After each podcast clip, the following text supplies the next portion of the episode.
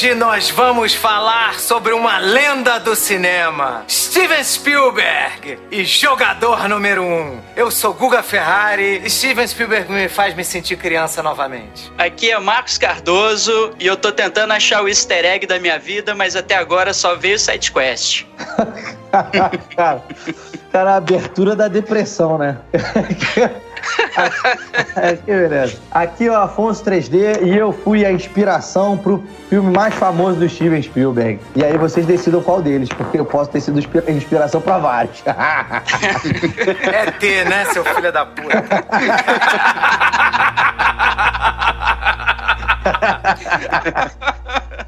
Aqui é o Felipe Passos e o meu avatar dentro do Oasis seria o Marrone de Low Academia de Polícia. Porra, que maneiro. Porra, excelente avatar. Escolha. Ótimo. Foda. Bom, hoje a gente recebe com muito carinho dois convidados mega especiais. O primeiro é um grande amigo meu que eu já conheço já há quantos anos em 3D? Puta que pariu, hein? 16 Pô, anos. 2002, eu acho. 16 né? anos acho que eu conheço esse puto. Porra, dispensa apresentações, Afonso 3D, é. né? E aí eu até pergunto, tenho que perguntar pra ele o que, que ele tem feito no momento. Ele tem um canal, né?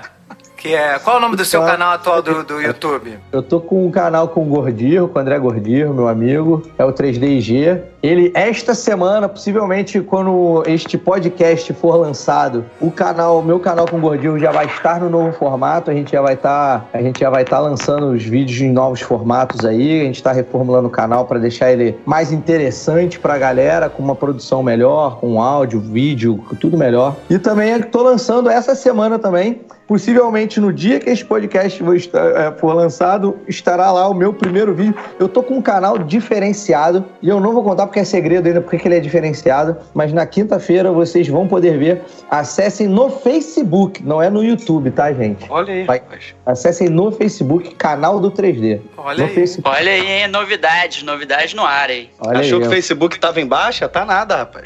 é. Vai por mim, vai por mim. Não tá, não. Foi, você foi contratado direto pelo Zuckerberg, né? Pra ver se dava um up aí na rede social. Né?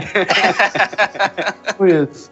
Bom, e o nosso segundo convidado especialíssimo é o Felipe Passos, do podcast Papo de Louco, também um amigo nosso aqui, né? Sempre trocando e-mail, né, Filipão? Trocando e-mail e trocando o Andrés também. Tem hora que ele tá pra cá, tem hora que ele tá pra lá. A gente tá sequestrando é... o Andrés direto agora, tem uma briga aí de. de não, não, é, não. É... Já, a gente já acertou tudo. Começou com uma disputa de guarda, né? Pra ver quem Isso. é que ia ter a guarda do Andrés. Mas aí já também já, já virou uma relação poligâmica, né? Então já tá tudo certo agora. Já tá começando a virar suruba digital aí, rapaz. Você tem vergonha não, cara? Suruba digital, um monte de macho barbudo, careca junto. Não, é. e o pior de tudo, e o pior de tudo é que nós fomos chamados pro, pro, pra participar desse programa e o Guga não sabia que eu conheci o 3D, que nós nos conhecíamos. Olha é aí. É verdade, que... né, cara? Olha aí. É. rapaz. O que é o mundo podcaster?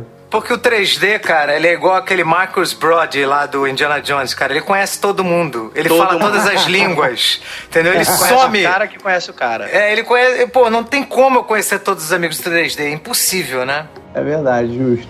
É verdade. Bom, então vamos iniciar. Ó, vamos por e-mail, e-mails agora, né, Marcão? E-mail, Edson. É, bora lá. E-mails.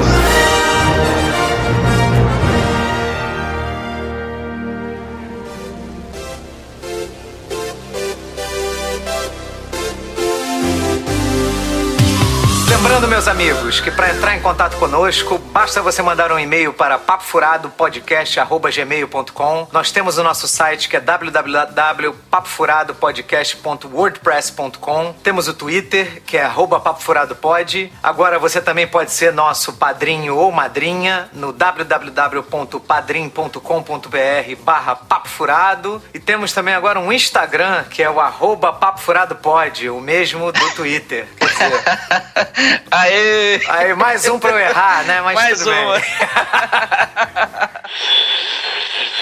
Fala galera, aqui quem tá falando é o Felipe Passos do podcast Papo de Louco. Eu tô invadindo aqui a sessão de e-mails do Papo Furado porque eu sou cabeçudo e esqueci de fazer o jabá durante o programa. Então eu vou fazer agora. Além de você encontrar o Papo de Louco nos seus agregadores de podcasts, você também pode acessar www.papodelouco.com ou encontrar a gente no Twitter ou no Instagram, arroba Papo de Louco, underline. Um grande beijo para vocês. Esta semana nós recebemos. Na verdade, não foi só essa semana, né? Foi desde o último episódio, né? É, nós recebemos é. alguns e-mails muito legais. O primeiro deles foi do Lucas Teixeira Sampaio Fardim, 23 anos, estudante de design industrial na UFRJ. Desenho industrial, né? Pô, muito legal, aí, ó, Lucas. Galera, galera estudiosa aí do, do Papo Furado. Isso aí. Ele pede pra gente fazer um episódio sobre One Punch Man. Fala que o mangá é muito bem ilustrado e que tem a melhor animação de um anime de ação. Cara, eu assisti um episódio e já li é, dois ou três né, volumes do mangá. Cara, é muito maneiro. É, mu é realmente muito bom. É, não, esse, esse aí não vai ter jeito. Já já a gente vai ter que fazer um episódio, porque assim, tá só. A cobrança tá só aumentando. Exatamente. Aí ele fala também no e-mail que acho que a segunda temporada tá pra estrear aí esse ano, então a gente não pode demorar muito também, não. É verdade. Ele falou que disse que já encontrou comigo e com um amigo imaginário num evento alguns anos atrás. Deve ter sido aquele evento do Jovem Nerd que ele fez. Tarde de autógrafos do livro lá do Ganor, Crônicas de Ganor. Isso Ah, aí, né? Lucas. Pô, né? É, cara, é sempre muito bom conhecer vocês todos, né? Pessoalmente. Muito legal, muito legal mesmo. Forte abraço a todos e até um próximo e-mail. É, continue mandando e-mail, meu irmão. Pô, e a valeu, gente. Lucas. Eu devo, eu devo chamar um amigo imaginário pra fazer sobre One Punch Man, né? O nosso, né? Ah, ilustrador não, não, oficial. É, especialista aí em mangás, quadrinhos, artes e outras coisas. É, isso aí. Um abraço, hein, Lucas. Valeu, Lucas. Obrigado abraço. pelo seu e-mail. O próximo e-mail é do Leonardo Barros. Ele disse que está gostando muito do podcast e que evoluímos muito desde os primeiros episódios. Quer saber? É, se, se você comparar com o primeiro episódio, realmente, gente, olha só, vamos fazer, vamos fazer um acordo, não ouça o primeiro episódio, por favor. Que eu vejo, cara, dá um desespero lá no SoundCloud, lá eu fico olhando as estatísticas. Acho que a galera nova, né, que vai conhecer o podcast, já vou lá ouvir o primeiro tal, não sei o que. O primeiro tem sempre um monte de view, cara. Assim, é, é muito engraçado. É, o primeiro, cara, é o, é o que a gente mais erra, né, cara? É. a primeira vez nunca é melhor, né? É, gente, vocês vão se decepcionar. Ouve um, um mais recente, depois ouve lá o primeiro, só por curiosidade mesmo. Ah. não vai direto nele, não. E ele quer saber quando gravaremos outro episódio sobre quadrinhos. É, É, a gente tá devendo lá o Clássicos Marvel, né? A gente fez o Clássicos DC, a gente tem que fazer o Clássicos Marvel. é, tá, na, tá na pauta, tá na pauta, vamos ver. né? Tá, vai rolar, vai rolar, vai rolar. Aguarde e confie. Aí ele manda um grande abraço a todos e parabéns pelo excelente trabalho e sucesso. Leonardo, muito obrigado pelo seu Valeu. Léo. Abração, cara. Um abraço, meu irmão. Nosso próximo e-mail é da Ana Lúcia, que ela disse que, a nossa, con- que ela é concorrente à fã número um. Ah, é, tá lá sempre, sempre chamando a gente lá no Twitter e tal. Esse ano é bem ativa. Bem Ela tá ativa. sempre lembrando a gente que ela é a nossa fã número um, né? É. Ela disse que estava um pouco afastada dos programas porque ouvindo para trabalho e estava de férias. Oh, que maravilha, hein, Ana? Pô, Ô, bacana. incrível, né? Sempre bom descansar um pouquinho. Disse que aceita as desculpas do Rogério por Pacific Rim e que adora o sotaque dele, o jeito engraçado e conciso de comentar as coisas, mas que gosta de todo mundo igual. Tá vendo, Rogerinho? Aí, ó. Olha lá. Quando... Rogerinho, quando tiver aí, Rogério, vai... Rogério, Rogério é sucessagem, né, cara? Não tem jeito, assim, só as melhores piadas, né? Rogério é só chuchecho. Xuxecha. O Rogerinho, o Rogerinho atualmente tá como nosso correspondente lá na Europa, né? Tá, tá viajando o mundo aí. É, Rogério está ausente no momento. Suspeito que ele pegou a grana do padrinho e, e fugiu pra Europa. Porra. Aí, ó. Se ele não voltar, a gente já sabe o que aconteceu. Verdade. Ela pediu no Twitter, né, que a gente fizesse um podcast sobre jogador número um. Então, né, Ana, a gente já atendeu o seu pedido, né? Aí, ó. O seu desejo é uma ordem. É. Falou pra gente comentar sobre a conexão do filme com De Volta para o Futuro. Nós fizemos isso, né, Marcão? Fizemos. Ou faremos, né? Faremos, né? Na verdade, é, esse e-mail aqui tá sendo de volta para o futuro mesmo, né? E ela comenta sobre a ideia de trazermos alguém mais jovem para o ponto de vista da geração mais nova. E a... Ah, não, não, ela fala sobre essa ideia, né, da gente. Que outras pessoas já sugeriram a gente que a gente trouxesse uma pessoa mais jovem, né, para o nosso Isso, podcast é, para ver Thaís, se. né? Thaís principalmente pede. E a Ana Lúcia acha que não é necessário. Ou seja, é dos velhacos que elas gostam mais, né, Roger? Ô, Marcos? Ela explica aqui embaixo, ó. Ah, vocês são velhinhos, mais garotões e maneiros dessa parada toda. Ao menos são os meus favoritos. Pô, Ana, muito obrigado. Muito obrigado Valeu, mesmo pelo valeu. carinho. Mesmo velho, a gente agradece. É, velhinhos com alma jovem, né? Já dizia o Chaves, né? Se você é, é jovem ainda, jovem ainda, o dia velho será, a menos que o coração mantenha a juventude que nunca morrerá. Então, Porra, de quem é essa, essa frase? é do Chaves, pô, Chaves. Ah, meu Deus do céu. É, eu costumo dizer que eu, eu tenho 42, mas com um corpinho de 41.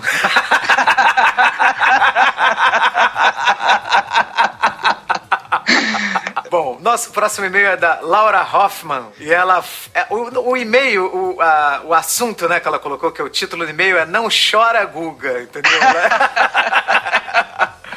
ela Essa fala é repercussão da sua fala, cara, É, do- do, exatamente. último podcast. Essa, esse é o e-mail, não chora, não, não, não pede que Deus dá, tá? É. E aí ela fala que eu não preciso chorar mais porque ela já está me pedindo em casamento aqui. Ela fala que mesmo sendo judia, ninguém precisa se converter porque eu não sou religiosa. É, aquela, é aquele famoso, né, é, não, não praticante, né, que aqui no Brasil é, né? É. A maioria da galera fala assim, não, eu sou católico não praticante. Você pode falar qualquer coisa assim, né? Eu sou muçulmano não praticante, né? Eu já assumi logo o meu ateísmo de uma vez, então pra não ter, não ter erro. Cara, é a mesma coisa que aquele cara que paga academia um ano não vai nenhum dia, né? Ele é, ele tá matriculado, né? Ele é, ele, ele é malhador não praticante, né? Cara, pô, mas nem fala, nem fala que eu tô assim. Eu sou malhador não praticante atualmente, cara. Eu tô precisando, precisando comprar umas ações da Smart Fit só pra ver se eu tenho algum retorno, né? Ganho algum dividendo e alguma coisa assim, porque eu tô só contribuindo lá. Mas eu vou voltar, eu vou voltar. A Laura, ela fala sobre, nesse meio, além de ela, dela né, me pedir em casamento, muito obrigado, Laura, eu fico muito feliz, né? Chupa mania do, do parque, né? Filha da puta! Ela comenta que Mind Hunter, ela coroa o que eu sempre repito sobre o ser humano, né? Que é o ser humano é capaz de coisas maravilhosas e também é capaz de coisas piores. Isso é a fala dela, tá? Quando eu falei eu, não sou eu, não, é a fala da, da Laura, tá? E inclusive explica a fertilidade humana em criar monstros na fantasia e na ficção. Cada monstro de Frankenstein, vampiro, outras abominações são reflexos do ser humano. É, isso é uma coisa que a gente é, não mencionou lá no, no podcast sobre Mind Hunter, é uma coisa que, que eu também já tinha pesquisado no livro sobre psicopatas. Que todo esse folclore europeu que fala de lobisomem, de vampiro, tem relação mesmo com a questão da, da, dos serial killers. Inclusive, tem dois serial killers, um na França e outro na, na Inglaterra, que foram chamados de lobisomens, porque eles matavam lá as crianças e estraçalhavam. Então, eram. Eles, eles realmente, isso tem é, é, registro por escrito, eles sendo chamados de lobisomens, e os dois foram executados em praça pública, né, para a população local assistir a execução deles, porque era um crime tão brutal que não era possível que isso fosse uma coisa, né, da natureza, né? Aham. Então, Sim, sim. É- É... até, é até essa ideia de chamar né, o serial killer, o psicopata de monstro, né? Vai, vai muito nesse sentido. Se eu não me engano, naquele livro da Ilana Casoy tem um caso de um serial killer, acho que aqui de Niterói até. Ele que era chamado Vampiro de Niterói. é, é. né? Então, até quando você dá alcunha, né, pro serial killer, pro psicopata, você tá tentando desumanizá-lo, né? Já chama. O filme da Charlize Theron, né, Monster, né? Do- Verdade, verdade. ela interpreta lá serial killer e tudo. Então, assim, tem, tem bastante relação mesmo. Maravilha, Laura. Olha, muito obrigado pelo seu e-mail e pelo seu pedido. Fico muito feliz, tá? Valeu, Laurinha. Um beijo. Beijo. Próximo e-mail é da Luciana Ribeiro Jundi. Parabéns mais uma vez pelos programas, sempre interessantes, inteligentes e divertidos. Aí ela, a Luciana também é outra que quer dizer, quer esse desagrado pra vida dela, né? Também me pediu em casamento. Vocês não sabem o que vocês estão fazendo, né? Então ela falou que tá, tá, ela me chamou de causeiro e dramático, né? Desse lado. Ela disse que não conhecia esse meu lado, causeiro e dramático. E aí tá perguntando se alguém acredita que eu nunca fui pedido em casamento. Ela falou que duvida que ninguém me ama, ninguém me quer. Aí ela me pede, casa comigo e tal, não sei o quê. Tá me zoando, né? Aí falou que será que eu tenho chulé? Tá me sacaneando. Luciana, muito obrigado, tá? Pelo seu pedido, ficou muito feliz, né? Sobre o último programa, aí ela fala que é, ela gostaria de saber, se, na nossa opinião, se haveria cura sobre é, em relação à psicopatia, né? E ela fala que o, pergunta, né, se o ser humano pode se regenerar, se regenerar totalmente, se um bandido viciado ou doente psiquiátrico, no caso serial killer ou psicopata, pode reconhecer seus erros e mudar suas atitudes. É, é, eu acho que ela enumera uns casos assim bem diferentes assim, né? É, sim. Porque bandido, né? A definição de bandido é a pessoa que comete um crime né? Se você pegar assim, você, você abre o, código penal lá, assim, você tem uma variedade de condutas que são consideradas crimes, né? Então, um pouco um pouco complicado. Talvez ela esteja falando do bandido contumaz, né? Aquele que é, assim, é, lá, eu acho que ela tá é falando desse, que é um cara mais. Tipo um desses grandes traficantes, que são torturadores, é, né? Assim. Uns mas, é, caras mas assim. É, eu acho que vai muito caso a caso, assim, né? Porque, na verdade, assim, ao que me parece, até, até onde eu li, onde eu sei, existe um certo consenso que para psicopatia não tem cura, né? É assim, difícil, eu, não, eu não sei se você que faz psicologia, assim, talvez você tenha mais elementos, assim, mas eu já cheguei a ler alguns artigos, assim, mas eram artigos jornalísticos. Eles mencionavam é, de passagem que a psicopatia seria algo que não tem cura, né? É, é bem complicado, porque o, o cara, para se, se tornar um psicopata, ele teve uma infância horrorosa, sabe? Ele teve, ele teve agressão de todos os lados, principalmente de pessoas que deveriam amá-lo e protegê-lo. Então é muito difícil, é, é bem complicado você né, achar que você vai conseguir curar uma pessoa pessoa assim, né? Eu não recomendaria, né? É. Mas, assim, eu também acho complicado também, na posição de psicólogo, falar que o ser humano não pode mudar, que ele não pode melhorar, porque a, base da, da profissão, né, é essa, né? Você acreditar que você está ajudando, né? Que você está... É, assim, é, Freud, em tese, não queria curar ninguém, o objetivo né, específico dele não era esse, né? Mas a minha linha de terapia, que é a análise transacional, a gente acredita na cura. Então é difícil falar assim, ah, não, esse cara não tem jeito, ele não tem cura, de jeito nenhum. Mas um psicopata, né, no caso um serial killer, né, é, é bem difícil, tá? É bem, é bem complicado. É, eu, eu acho que às vezes o tratamento vai muito no sentido da pessoa conseguir conviver e se tornar um, um, um né, um sujeito funcional, mesmo tendo que conviver com aquela, né, com aquele, com aquele problema, com aquele distúrbio, né? Ela fala aqui do viciado, né? Se a gente pensar, é. por exemplo, no alcoólatra, né? O, é, o programa ali, né? Um, dos programas que mais funciona, que é aquele dos alcoólicos anônimos, né? Que você tem lá os passos e tal que você tem que seguir. Não é uma coisa de cura, né? É, é uma coisa de todo dia o cara. Por isso que o cara fica contando, ó, tô tantos dias sem beber, né, tô tantas semanas sem beber, tantos meses sem beber e tal.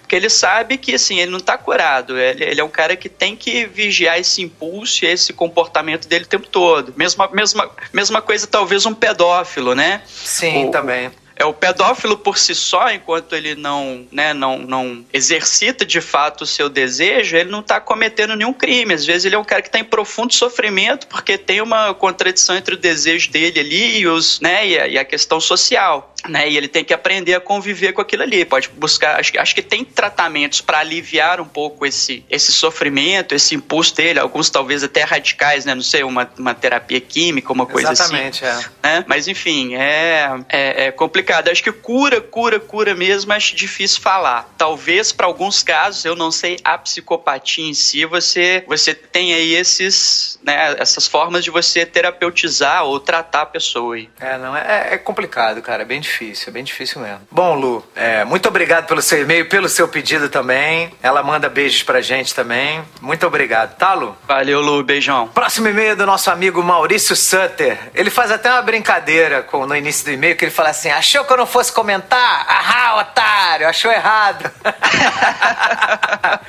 é, aí, ó, tiozão, ó, esse é do choque de cultura. Esse é do choque de cultura, né? do choque de cultura. E aí ele fala, galera, cada dia vocês estão trazendo, é, vem trazendo qualidade no podcast, mais qualidade, né? Parabéns e tal. Muito obrigado, cara. E ele queria só colocar o ponto de vista dele em relação ao que o Marcos fala do episódio do diretor do colégio lá do Mind Hunter, que a, a né, na opinião dele, é, é, esse fato acontece na série unicamente para mostrar que o personagem do Holden está com uma visão deturpada do mundo por passar muito tempo, né, estudando serial killers, né?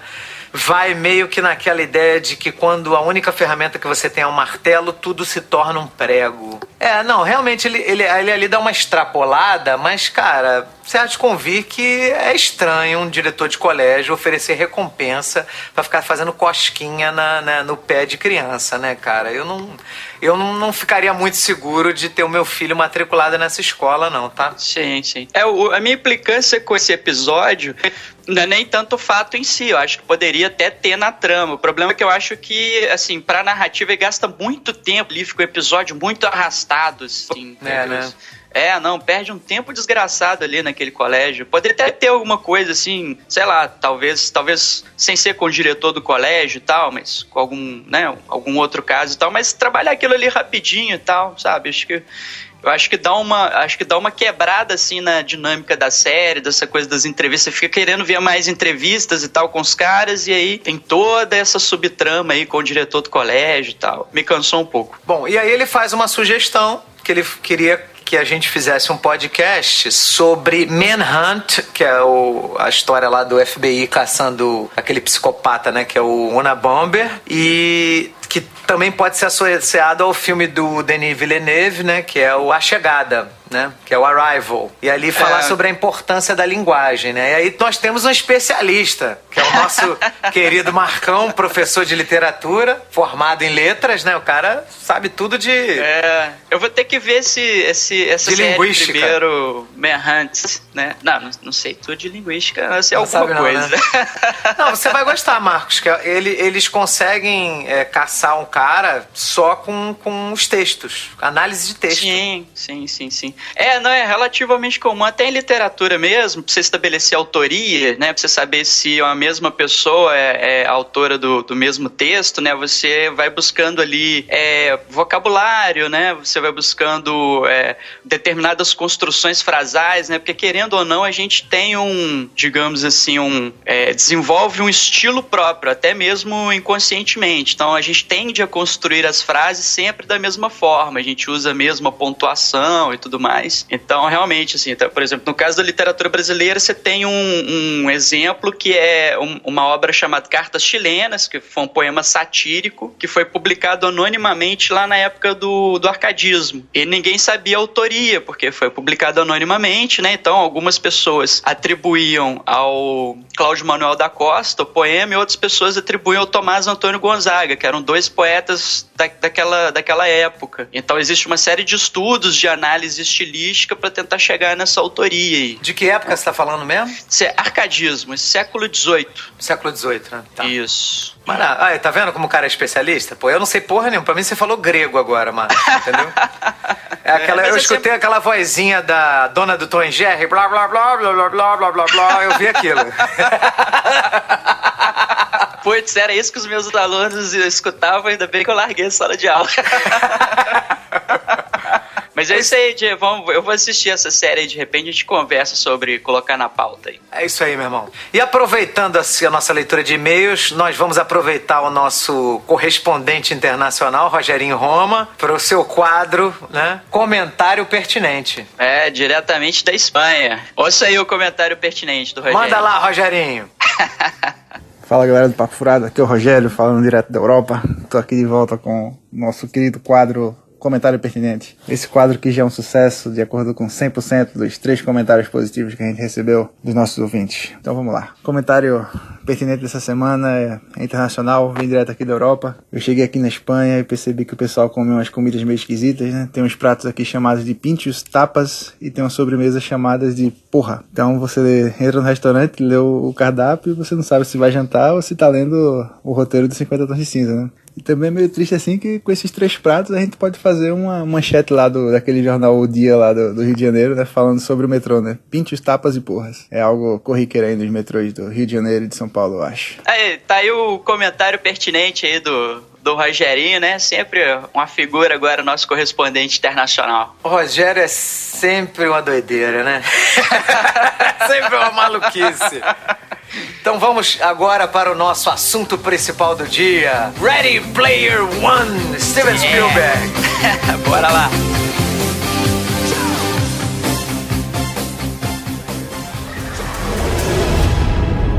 Are you ready? Só pra contextualizar, o, que- o- a gente, nós vamos falar hoje de uma lenda, né, cara? Porque, assim, Steven Spielberg não é só um diretor de cinema. Ele é um cara que revolucionou a história do cinema, ele revolucionou a forma de se fazer cinema na década de 70. Ele criou o blockbuster, porque Tubarão foi o primeiro blockbuster. Antigamente, antes disso não existia. Não existia essa coisa de verão norte-americano. Tudo isso foi criado a partir de Tubarão, de 1975, né?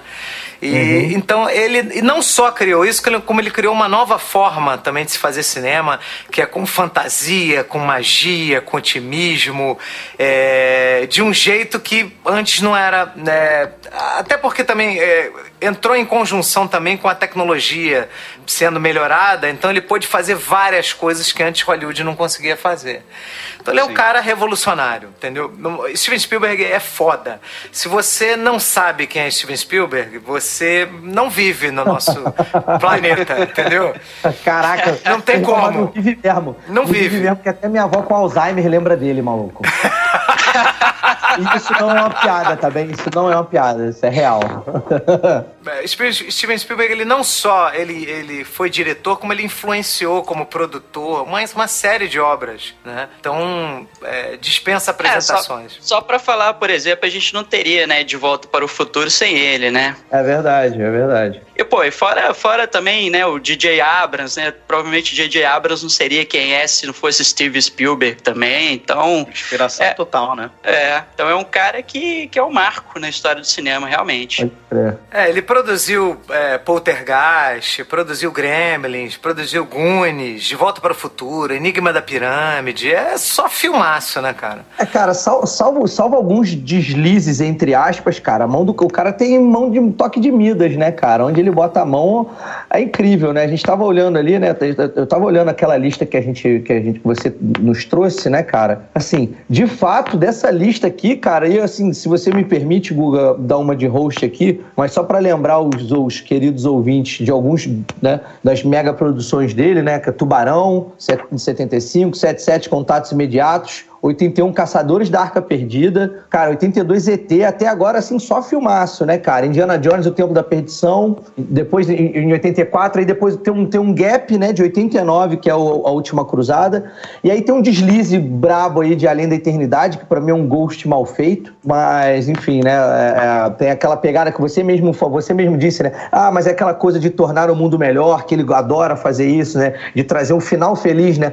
Pra mim, ele é o grande inventor do final hollywoodiano, né, cara? Porque, assim, aquela coisa do, do final do final cor-de-rosa, do final feliz, né, cara? É... E aí a gente emenda num Jurassic Park, cara, que é do cacete, que é uma, uma quebra de paradigmas completo em, em efeitos especiais, né? E aí a gente tem nessa lista que você trouxe aqui, a gente tem o melhor filme de guerra já feito em todos os tempos, né? Acho que todos nós concordamos aqui. Não, já está Que é- definido. Não, não, tá- já, tá está definido. definido é um pelo fato. Papo Furado. Resgate Que- do Soldado Ryan. O melhor filme já feito de guerra na história de Hollywood é o Resgate do Soldado Ryan. Foda-se quem acha o Ponto. contrário. Ponto. Ponto. O que, que você acha disso, Felipe? Eu concordo, eu concordo. Diria, diria mais, diria mais. É, é melhor filme mesmo. Eu só queria confirmar o que você disse. Mas, mas, mas- Não, É que eu ia falar que o segundo melhor filme pra mim de guerra é Falcão Negro em Perigo. Eu só queria fazer esse alt tab porque eu acho muito porrada aquele filme. Só eu isso. também acho, concordo. Também acho muito bom também. Tá, e, ah, lembrando, lembrando que o Spielberg tem dedo no, no, no Band of Brothers, né, cara? Claro. Sim. É, Melhor não, série. Melhor, série Melhor de guerra série também já inventada também, já feita na, na vida. E tá, nem, tá no meu top 5 melhores séries herol, assim. É... E aí, tem dedo no The eu- Pacific também, né? Que é, uma, Ah, é a, a Segunda Guerra Mundial lá na- nas batalhas do Pacífico, né? É verdade. Mas só pra terminar a lista que o, que o Google botou aqui, porque eu gostei bastante de lembrar dessa lista, porque eu reparei que eu vi tudo. Não, mentira, eu só não vi Tintim. A gente tem Minority Report, que, o cara, é um filmaço. Pra mim é um Ótimo filmaço. filme. É um Filmaço. filmaço. Puta filme, puta filme. É, e as aventuras de Tintim que eu não vi, mas, sei lá... É um bom não... filme. É um bom filme. É um É um filme legal, é uma, uma animaçãozinha legal. É, o, o que que acontece, 3D? Essa lista, é, o Spielberg tem muito mais filme que isso, com ele sendo diretor, mas eu quis pegar os filmes que têm a ver com o jogador número um, que é o tema desse, desse podcast aqui. Ele é especialista em filmes de aventura, né, cara? É, porra, Indiana Jones, é, Tintin, Super 8, que a gente acabou esquecendo de falar que foi um filme que, que é bem controverso, né? Super 8, tem gente que gostou muito, tem gente Ah, que odiou muito, muito, mas eu acho que foi muito a expectativa de, de ser um filme, o Goonies 2, entendeu? Eu acho que Uhum. ficou uma expectativa muito errada em cima desse filme. Eu acho que ele acabou meio que passando assim batida, as pessoas acabaram esquecendo um pouco dele, mas é um bom filme também, né? É, mas Super 8 ele só produziu, tá? Ele não foi diretor, É do não. JJ, né? É Super do 8 é do J.J. É, Abrams. É, não, não. É Ah, mas é, é, o- É, tem o dedo Steven dele, né? Spielberg Jr., né? É, eu- é. Steven É porque, Spielberg cara, se você for pegar a carreira de produtor, cara, é, é um absurdo, a, Um absurdo, a quantidade de coisa que ele produziu. É muita coisa. É muita coisa. Bom, é, e a gente tá falando tudo isso porque é, esses são os filmes do Spielberg que tem a ver com você ter uma leitura do mundo como um lugar melhor do que ele realmente é, sabe? Então o Spielberg ele, ele sempre tem uma, um otimismo que ele trans, que transparece em cena. Então são filmes que, fa que, que faz com que você volte a ser criança, que, é- que atuam nessa, nessas emoções nossas de, de ver o bem vencendo o mal, de ver coisas assim que a gente não imagina de ver, né? Que é uma nave espacial, um, um, um ETzinho, um extraterrestre fazer amizade, alguém fazer amizade com ET, né? Você buscar objetos sagrados, mágicos. É, no caso da Além da Eternidade, você ter uma leitura de como é o pós-vida, como é o mundo depois da morte, né? Como é que é a vida após a morte. O Jurassic Park, que é, porra, dinossauros. Então, é, é, são várias coisas da- que estão ligadas ao nosso imaginário, imaginário da nossa, da nossa criança interna, né, cara? Que todos nós temos uma criança interna. E o Spielberg, ele é especialista em brincar com as emoções dessa, dessa nossa criança. Porque a gente assiste a uns filmes desse dele, que a gente, cara, a gente volta, a gente volta pra lá, a gente volta a ser menino, entendeu? É muito É legal. verdade. Foi como eu me senti. O Spielberg inventou o dinossauro. Vocês jovens que não sabem, ele inventou o dinossauro pra gente, né? Mas é verdade. É, sim, sim, é sim. Ele essa- criou o dinossauro. É porque assim, você tinha, você teve muito, muita produção de filme dinossauro antigamente, mas era uma coisa que ficava muito prejudicada pela falta de tecnologia, né? Geralmente Stop o pessoal motion, usava o stop motion, né, Pra poder fazer, ficava uma coisa mega artificial, né? Então era, era mais complicado. E aí o eu, eu, eu acho que o Steven Spielberg, né, ele, ele vem meio que pra juntar essa questão da tecnologia, né, desde, desde o Tubarão, né, ainda que não tenha dado muito certo em princípio, né? Mas aproveitando essa esteira da criação da Industrial Light and Magic pelo George Lucas para poder dar um, um senso de realidade para essas histórias fantásticas, né? Para essa fantasia, né? Então você vê um filme do Steven Spielberg, cara, e assim, existe uma existe uma verossimilhança ali daquele universo, né? Pô, na hora que o Tiranossauro aparece lá no Parque dos Dinossauros, você fica com medo, você vira e fala assim, caralho, o cara, não, o bicho vai comer todo mundo agora, tal, não sei o que, você fica realmente ansioso, porque assim, é muito real, assim, tem uma presença em tela assim muito foda. É, não, e o que o Felipe. Eu acho que o que o Felipe quis dizer, eu, eu acho que é isso, você me corrija, tá, Felipe, se eu estiver errado. Sim, é que sim. o Spielberg definiu como que se parece, como é que é a aparência de um dinossauro. Porque é, a própria é. ciência, ela não tinha uma, uma ideia pacificada. De, ah, sim. não, dinossauro. De, ah, cada hora a ciência tinha uma descoberta diferente. Não, os dinossauros tinham ossos ocos e tal, então por isso talvez eles fossem mais parecidos com penas. aves, né? É. Aí cada hora eles inventavam inventavam um negócio. O Spielberg, não, mas ele, ele, ele, mas o, não, mas o Spielberg, ele usa a iconografia clássica. Você pegar lá mesmo os é, modelos de stop verdade. motion, é bem aquilo ali mesmo. É, inclusive porque ele é baseado no livro do Michael Crichton, né? E na época que o Michael Crichton ele escreve o livro, ele se baseia ainda nos estudos mais datados sobre, sobre dinossauros, que ainda não tinha essa coisa do dinossauro com pena e tal. E então ele usa, ele pega e usa a iconografia clássica do dinossauro. E depois, mais tarde, eu não sei se no Jurassic Park 2 ou 3 ele já introduz alguns dinossauros com penas ali, mas já para incorporar esses, esses novos estudos. É, mas, mas ficou muito na memória, pelo menos da, da galera da nossa geração, né? Que a gente tem a, a idade aqui tudo aproximada. Você pensa em Tiranossauro Rex o primeiro que vem na sua cabeça é aquele tiranossauro no Parque dos Dinossauros urrando lá, fazendo aquele barulho que eu não sei, grunhido, né, do, do, do tiranossauro, dos velociraptors. É uma coisa que marcou muito, me marcou muito naquela época, porque era um dinossauro vivo ali na tela, cara.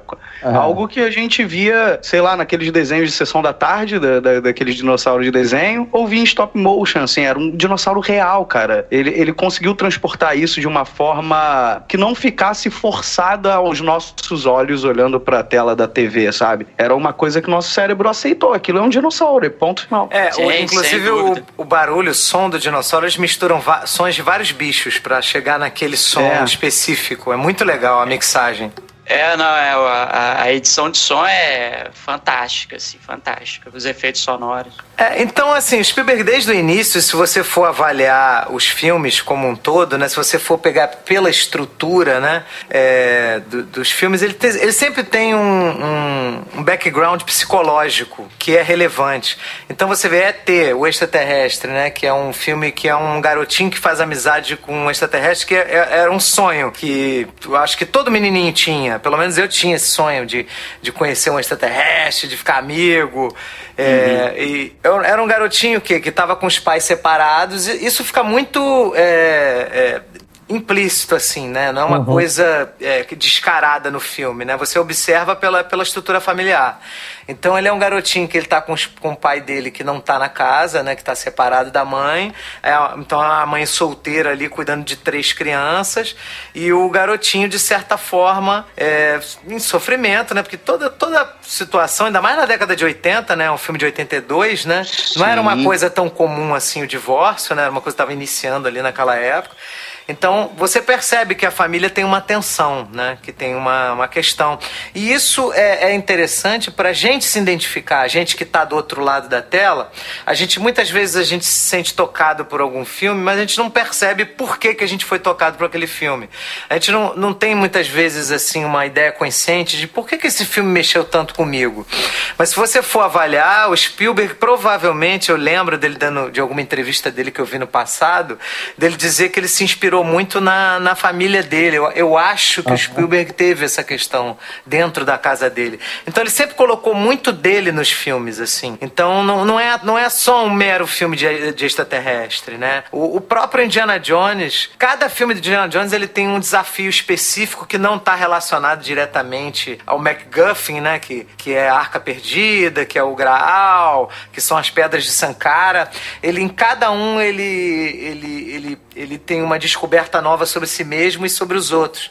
Então, no, no terceiro filme, ele resolve um problema que ele tem com o pai de relacionamento, que o pai Sim. dele era um pai ausente, ele, não ele, mãe, ele perdeu a mãe muito cedo, a forma de luto que o pai teve foi deixando ele, ele né, ser independente, que na cabeça dele estava fazendo um bem, mas estava fazendo um mal. Então, o, o Templo da Perdição, ele é um cara que começa muito egoísta, muito materialista, inclusive ele ameaça de matar a mulher, né? Pra pegar lá o, as cinzas lá do, do, lá do. Esqueci o nome do, do, do, personagem lá chinês lá, que ele, tava, que ele tava querendo fazer aquela troca pelo diamante. E ele, no final do filme, ele. ele ele descobre a- a- essa questão da divindade, dele não pensar só nele, só em dinheiro, dele, né, ter limites, né? E ele se sacrifica para salvar as crianças que estavam escravizadas.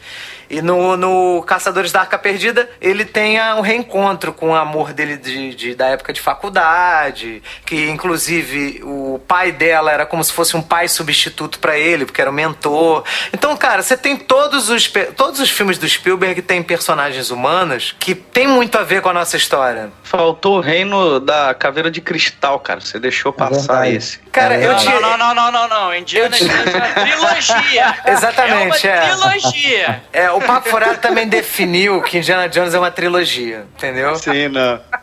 Tá? Esse filme tá fora. Esse filme aí foi aquele feito no YouTube, sabe? Ah, para com isso. Não, olha é só, ruim. olha só, veja bem, eu gostei na época que eu assisti o filme, eu gostei do filme, só que, assim, se a gente tirasse todas as cenas do Shia LaBeouf, LaBeouf, né, sei lá como se fala, se pronuncia o nome deste filho da puta, se tirar todas as cenas dele, o filme fica normal, fica legal. O problema desse filme do, do Reino da Caveira de Cristal, sei lá como é, que é o nome dessa merda, é que eu- eu acredito que seja George Lucas o, o problema desse filme. George Lucas já tava caduco, tava se achando o máximo, e aí, cara, ele viajou, ele não. Porque assim, o que que acontece? Você vê. é, qual seria o mote desse filme? Indiana Jones reencontrando a mulher, o grande amor da vida dele, que ele deixou passar, e, porra, conhecendo o filho, né? né? Que ele nunca conheceu, né? Que ele nem sabia que existia. Porra, cara, qual é a relevância dramática que isso tem no filme? Nenhuma. Zero. Nenhuma, zero. Zero. Então, assim, é por isso que, é, que eu digo, né? Você tem uma cena de- do, do Indiana Jones com Sean Connery, na- lá eles pegando lá aquele, aquele... Como é que é o nome daquele, daquele meio de transporte lá que pegou fogo? Zeppelin, né?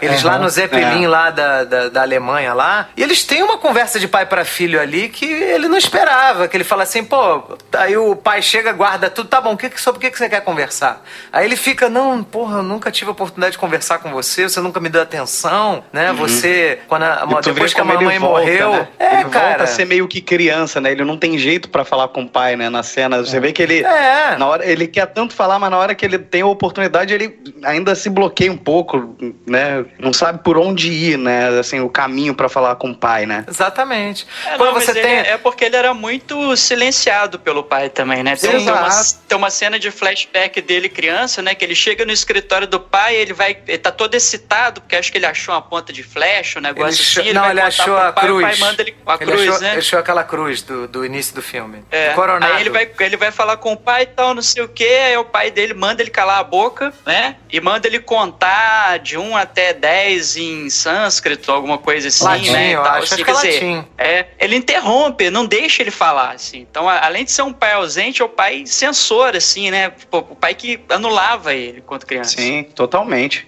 É. E, e- e aí ele tem uma. Eles têm aquela cena do. do né, vou falar tanque de guerra, né, Marcão? Que já tá definido pelo papo furado que não é Ah, não. carro de combate, é tanque de guerra.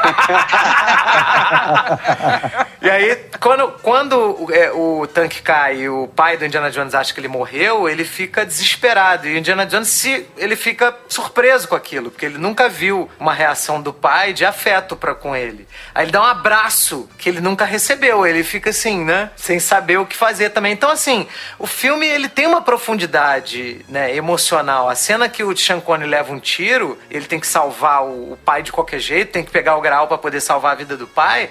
Pô, tudo isso tem um peso dramático. Que por isso que Indiana Jones, A Última Cruzada, é um filmaço. E por isso que o Indiana Jones no Reino da Caverna de Cristal é um filme que você vê e não te diz nada. Não passa porque... noção nenhuma. É, não passa Ah. noção nenhuma o Não, filme. justo, justo. Acho, eu acho- achei uma análise justa e, e- e não muito tendenciosa de fanboy. Gostei. Não tinha, não tinha pensado por esse lado, não, mas eu, vocês me convenceram. Mas É, você cara, concorda porque- com palestrinha, né? Concordo com palestrinha. O que que é- o que que é isso, palestrinha? Que porra é essa? Cara. Ah, lá veio o velho. Lá veio o velho. Velho. Tinha que ser o tio velho pra perguntar quem é a palestrinha. Gustavo. Luiz Gustavo. O que, que é palestrinha? Eu, não- eu, sério, eu não sei mesmo o que, que é isso. Presta atenção, tio Luiz Gustavo. Dever de casa assim que acabar esta gravação. Ah. Digite Choque de Cultura no YouTube e assista a porra de um episódio. Entendi, tá bom. Boa noite, amantes da sétima arte. Tio Luiz Gustavo. Tá bom. Cara, Bom, então, e, e aí, você, pode. E você observa isso nos personagens de Jurassic Park. É a mesma coisa, cara. Você observa isso no Jurassic Park, você observa isso no Resgate do Soldado Ryan. Resgate do Soldado Ryan, apesar de, de- de não ter nada a ver com essa lista aqui, né? Mas a gente teve que falar porque é o melhor filme de guerra já feito, né? E se você acha o contrário, você está errado, né? É, é um cara que. É, é um- é o governo dos Estados Unidos mandando uma tropa indo salvar um cara porque a mãe dele já perdeu três irmãos e não pode perdê-lo. E aí a tropa chega lá e fala assim: Cara, meu irmão, nossa missão é levar você de volta porque a tua mãe não pode mais perder mais um filho porque ela já perdeu três dos quatro. Ele falou: Pô, Pô, mas eu era não. merda. Não tinha GPS, amigo. Então tu imagina no meio da guerra tu encontrar um cara, né? Exatamente, complicado, né? Enquanto isso, pessoas foram morrendo pra que só esse cara se salvasse. E chega lá na hora e ele não pode ir embora, televisor. né? É Mas ele verdade. não pode porque ele não quer a princípio, não é? Cara, mas não tem. não- pô, ele ia deixar a tropa, a- a- o pelotão Não, dele claro, com menos é, um, não. né? Não, ele, ele se vê numa situação ali que tá, né, tá chegando um, um, sei lá, um batalhão, um pelotão de nazistas Pelotão. ali, eles têm que defender a ponte, né, ali. Exatamente. Ou então, ou então detonar a ponte. Caso eles não consigam defender a ponte, detonar a ponte, né, para os nazistas não atravessarem o rio. é verdade. E aí todo mundo fica e dá uma merda do caceta. Tanto que a última cena do filme é ele em frente ao túmulo, né, lá de quem morreu, né? É. E ele fala, pô, minha vida, fala pra ele, né, que a minha vida valeu a pena, né? Porque fala assim, pô, cara, você, pra salvar você, um bando de gente boa morreu, né? Então, Inclusive, pelo menos que Aí você fala, "Pa- passa a valer a pena, né? É, faça a sua vida valer a pena. Quer dizer, então tudo tem uma, uma questão emocional. Uma Agora, moral, o é. Felipe falou do Vin Diesel, né? O Vin Diesel já podia ter morrido já, né? Mas cedo, né? Pô, foi salma- salvando a criancinha, foi salvando a criancinha. Foi, né? Não, tá bom. É. Foi o primeiro filme que aparece o Vin Diesel, O né? Resgate do Soldado Ryan, ele é, assim, acho que ele, ele é incrível do ponto de vista técnico, cara. Assim, você pega, você- por exemplo, essa cena final, essa cena final, ela tem uma rima com a cena inicial do, Sim. do filme, né? Que é o foco nos olhos e tal, mas, é, mas, mas nessa rima tem um plot twist, assim, né? não, não sei se a gente pode dar spoiler, né, de um filme, sei lá, de 20 anos atrás. Cara, sem sacanagem, cara. De uma guerra que 1998. É. 1998 faz Mas, cara, 20 assim, anos. acho- mas acho que não precisa nem falar. Mas, é- mas eu acho genial, assim, você ter uma rima visual, assim, com o foco dos olhos e, e, e ser um plot twist, você virar e falar assim, puta que pariu, eu tava achando que era o cara, mas não era o cara e tal, era outro, né? E assim, e a cena, e a cena do, do desembarque na praia também, cara, o que, que é Puta. aquilo? Só, se, se tirar aquela cena sozinha do filme, é um, é um Oscar de montagem só pra aquela cena. Você perde É, ela- inspiração ela é inacreditável. Até o final, né? É, é um Oscar de montagem, um Oscar de, de edição de som, mixagem de som, tudo junto ali. É, é- é incrível, assim, do ponto de vista técnico, assim. É, é, é um filmaço, é um filmaço mesmo. Só a academia que achou que Shakespeare apaixonado era melhor que esse Pelo filme. amor de Deus, cara, na moral. Dá pra entender essa- essas escolhas, não, cara. Não, não, essa é de, de cair o cu da bunda mesmo, dessas coisas que a academia faz. É porque a gente não pode não xingar só uma pessoa, né? É, Eu, eu passei a não acreditar depois desse dia, porque, cara, não tem como Shakespeare apaixonado, aquela bosta de filme, ser melhor do que Resgate do Soldado Ryan. Não tem como, não tem como. Mas isso é aquele, aqueles filhos das putas, daqueles irmãos Weinstein que fizeram, né? Um esquema na de maior- lobby. É, ele- eles eram, eles eram filho da puta, cara, lobista do cacete. É, aí depois a gente tem o, o AI, né? Que é a Inteligência Artificial, que é um filme que o, o Spielberg, que é claramente um fã de Stanley Kubrick. Pelo amor de Deus, quem não conhece Stanley Kubrick, para esta porra deste podcast e vá, es- vá assistir qualquer filme dele, é espetacular. Não, não, não. Vai, vai assistir o Iluminado, né? De preferência. Que aí a gente Tipo, vai falar de sim. jogador número um. Quem não assistiu o Iluminado vai entender nada. Exatamente. A gente aqui recomenda Iluminado, que pra mim também já está definido pelo Papo Furado, que Iluminado é o melhor filme de terror já feito na história do cinema. Quem acha o contrário está errado também. É, ex- Existem as pessoas que acham isso e existem as pessoas que estão erradas, né? Exatamente. Mano. Bom, acho que a única, o único filme que, que a gente restou que falta. Bom, o, o Inteligência Artificial é uma metadezinha, né? Metade Kubrick, metade Spielberg, muito bom. Mas também, não é, mas também não é ruim, não é. Eu já vi gente falando muito mal, não é uma merda. É, tem um. Não, eu só não gosto do final. Eu só é, não gosto eu também, eu também. Eu não gosto é. do final. O filme, se o filme acabasse com, com, com um menininho lá, com, com um robozinho lá congelado lá na, na, na nave, perfeito. Show de bola, acabou, acabou a brincadeira, dá tudo certo. É, e tem o, além disso, tem o Minority Report, que, que é o filme do Tom Cruise, que é a polícia que prende os criminosos antes dos crimes serem cometidos, que isso é um absurdo, né? Você vai prender uma pessoa antes que ela faça, né? Ou é, que ela cometa o crime, como, né? Como estudante de direito, eu fico até arrepiado. Só de pensar na merda dessa, cara. É, exatamente. É né? Então, é demais. Assim. Mas eu acho que o, o, eu acho interessante o, o, Minority Report, se observar, existe uma conexão entre ele e o jogador número um numa questão de estética. Né? Se, se observa a, a, a, a, a luz do filme, né? principalmente os flares, né? É, hoje em dia a gente associa os flares muito ao J.J. Abrams, né? Sim. Mas tem muito flare no filme e tal, assim, tem, muita, tem muito jogo de luz no, no Minority Report e aquelas instalações lá do, daquela empresa One on One, né, do, do, do jogador número um, também lembram muito algumas coisas desse futuro do, do Minority Report também. É, eu assim, só explica pra galera o que, que é flare. Ah, flare é aquele, é aquele efeito de, da luz batendo na lente da câmera, né, que dá aquele halo, né, na, na câmera, e aí você vê o filme do J.J. Abrams, você vai entender o que, que é um flare. É, é. Eu, cara, eu sou fã, eu sou fã de flare, cara, eu acho maneiro, eu acho maneiro. Eu, eu acho que o Star Trek 1 é, fica até enjoativo de tanto flare que tem. Eu, eu sei que é uma assinatura. É, eu sei que é uma assinatura do J.J. Abrams, mas assim, ali para mim ele exagerou. Acho que alguém deu um toque nele, no segundo ele já deu uma maneirada, assim. Bom, e tem o Tintin, que é uma animação, né, clássica, né, do, do, dos quadrinhos, baseada em quadrinhos, que é uma aventura divertida, legal, né?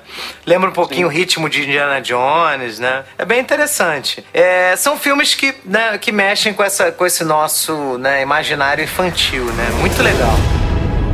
Are you ready?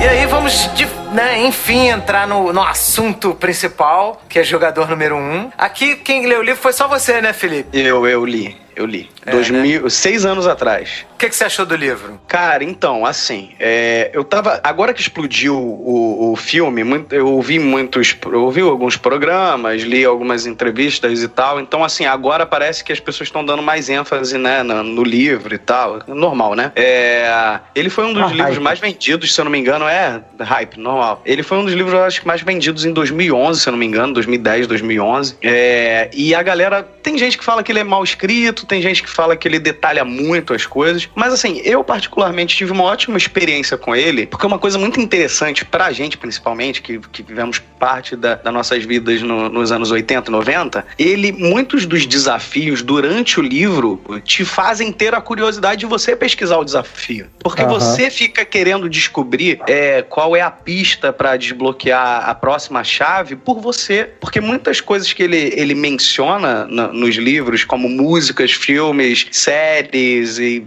diversas tipo, diversos tipos de coisas, são coisas que nós vivenciamos na, em parte da, da nossa infância, ou seja lá adolescência, seja lá o que for. Então, o interessante do livro, para mim, é que ele parecia um livro-jogo. Lembrava um pouco aquela coisa de RPG, de você querer descobrir o que estava acontecendo. Então, muitas vezes, cara, eu parava e pesquisava no, uma música no, no, no, na internet e tal, para ver o que estava batendo, se eu conseguia descobrir e tal. E, e isso é muito interessante nessa parte do livro, sabe? Essa, porque ele também, o Ernest Klein, ele era um fã muito grande da parte de RPG. Isso é até uma diferença do livro pro jogo, assim, os desafios. É, exatamente.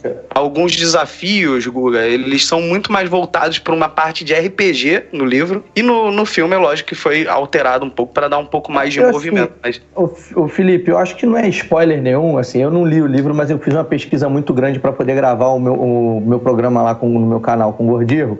Ele leu o livro e eu fiz uma pesquisa muito grande para a gente poder debater sobre isso, né? Logicamente, uhum. os desafios do livro não eram cinematográficos, né? Eram desafios é. que também não faziam sentido ali, porque, assim, no, no filme ele cria uma pare, né, cara? Que é, que é, uhum. é muito, ele traz muito essa coisa do RPG em relação a pare no filme, mas os desafios são zero RPG, na verdade. São zero. desafios mais puzzle, né? Um, é, um, é um negócio muito mais videogame, puzzle videogame, do que, do que a, o, o, que, o que acontece, porque parece que tem um desafio que é ele jogando de, é, Dungeons and Dragons sozinho, né? É uma coisa meio sacal até, assim, se, fosse, se você fosse tangibilizar pra, pra, pra tela, né, cara? Exatamente. E, e outro ponto que eu acho também do... Assim, eu não vou entrar no mérito agora ainda de diferença, assim, vamos botar meio que a situação do livro, né? O filme, o que que acontece? O ano, se eu não me engano, é 2045, né? 2044, Isso. 2045. 2045. E, e no mundo, o que que aconteceu? O mundo tá uma merda, né? As pessoas, elas vivem em trailers que são empilhados como se fossem uns prédios, né, em umas regiões dos Estados Unidos. Assim, no filme não, não se diz muito por que, que aquela situação meio que tá daquele jeito, assim, se diz muito pouco e tal. E existe o Oasis, né, que é um sistema operacional, vamos dizer assim, é uma realidade aumentada, que é como se fosse mais um jogo, né? Como se fosse um o falido Second Life, né? É, Poderíamos falar, dizer assim, quem, né? Para quem, pra quem viveu o início dos anos 2000 aí, é, é, um, é, um, é um modelo de Second Life, só que... Que deu certo. Anabolizado, né? Exato. Então, o, é, existe o James Halliday, né? Ele é ele que criou, junto com, com o Og, né? O parceiro dele, que faz até uma pequena alusão ali a Steve Jobs e, e o Wozniak, é. né? Um pouco sim, aqui. Assim, sim, sim. Achei um bastante pouco. referência, né? Não é? Tem, tem um pouco assim, eu acho meio trocado, sabe? Eu acho meio sim, trocado. Sim. Eu acho vale é porque mais... o tec, é porque acaba que eles associam o técnico ao, ao Jobs, né? Exato. E, é. e, o Oz fica, na verdade, o cara de negócios ali no, no filme. Exatamente. É, isso aí. Isso. E o que que acontece? Depois de alguns anos, essa empresa ela é multitrilhardária, né? Porque ele, ele diz até isso do prêmio de, de quem achar o easter egg. Ele acaba falecendo, né? Não é, desculpa gente, não é spoiler, isso tá no, no trailer. E ele deixa algumas pistas para que as pessoas encontrem três chaves e que com essas três chaves elas consigam achar o easter egg, né? Dentro do, do, do Oasis, né? Sim, esse, esse, inclusive o conceito, né, de, de easter egg, ele é essencial para poder movimentar o, o, filme, né? Que é uma coisa Sim. que vem muito do videogame, né? Inclusive, assim, existe uma metalinguagem ali que é uma das chaves para resolução, né, do, do easter egg do filme, na verdade, é o primeiro easter egg já criado pro videogame, né? Que foi uhum. pro Atari na época. Verdade. É, aí o, o que acontece é que a partir do su grande sucesso que o Oasis, né, que é um sistema operacional que a, uhum. acaba virando sinônimo de internet, né, ele uhum. Passa a ter um sucesso absurdo e o que acontece é que as pessoas decidem trocar a realidade do né, real, né, na, do mundo real, por, pela realidade virtual. virtual. que é o que vem acontecendo no nosso mundo, né, não dessa forma figurada que tem no filme, mas uhum. hoje em dia as pessoas né, vivem com a cara enfiada nos seus celulares, é rede social. É, é uma alusão, né, cara? É uma alusão ao que se achava muito que ia acontecer no início dos anos 2000, né? A gente, as pessoas, as pessoas temiam muito o que, o que o filme retrata, né, que era que as pessoas viverem viverem muito mais no mundo, no mundo imersos no mundo online, né, do que no mundo real. Né? E o óculos é... VR tá aí, né? É, exatamente. É, o Rift, é. né, e tal. O protagonista, né, o Wade, ele, ele chega até a comentar, assim, porque o, o filme ele não, não fica muito preocupado em, em, explicar o background daquele mundo, né? Ele diz que é. aconteceu lá um negócio, uma crise da banda larga uma crise de, de alimentos, né, e tal, do, do negócio de milho lá e tudo mais. Uhum. E ele virou e falou assim, olha, aí chegou o momento que as pessoas, elas pararam de, de tentar resolver os problemas e passaram a, tentar, é, digamos assim, contornar, né, os problemas. E você vê muito isso é, exatamente nessa forma como a, aquela sociedade se organiza, né? Então tá todo mundo, né, esses trailers empilhados, quer dizer, não tem mais uma uhum. organização social, né? Tipo, aquele monte de carro abandonado, as ruas todas sujas, você não tem quem recolhe o lixo das ruas e tal. Então é, é uma coisa bem, né, tudo para para tudo quanto é lugar que você olha, ser tudo pichado, tudo sujo. E as pessoas Então, também não estão. é- No filme também elas não estão reclamando muito, né? Porque elas só estão dentro do Não, não Oasis o tão. tempo inteiro. Exatamente, porque o Oasis- o exatamente Oasis- não importa, o mundo real não importa pra elas. É, então o mundo, exatamente. o mundo real pode estar do jeito que o, for. Oasis, o, É. o Oasis, de fato, ele é mais interessante que o mundo real e você pode comprar tudo pelo, ali dentro do Oasis, né? Você pode fazer compras reais dentro do Oasis. Então, tipo, É uma vida. É, e você pode ser quem você quiser É, exatamente. Exatamente. A- na- aquela cena é, é muito interessante aquela cena que o Wade, da primeira cena do filme que ele tá descendo, né, que ele mora num trailer mais lá no alto da pilha,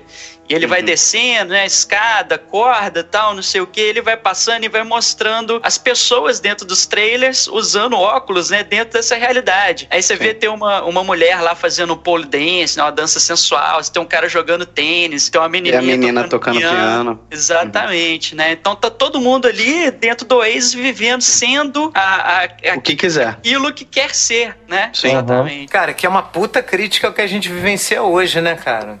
Que as sim.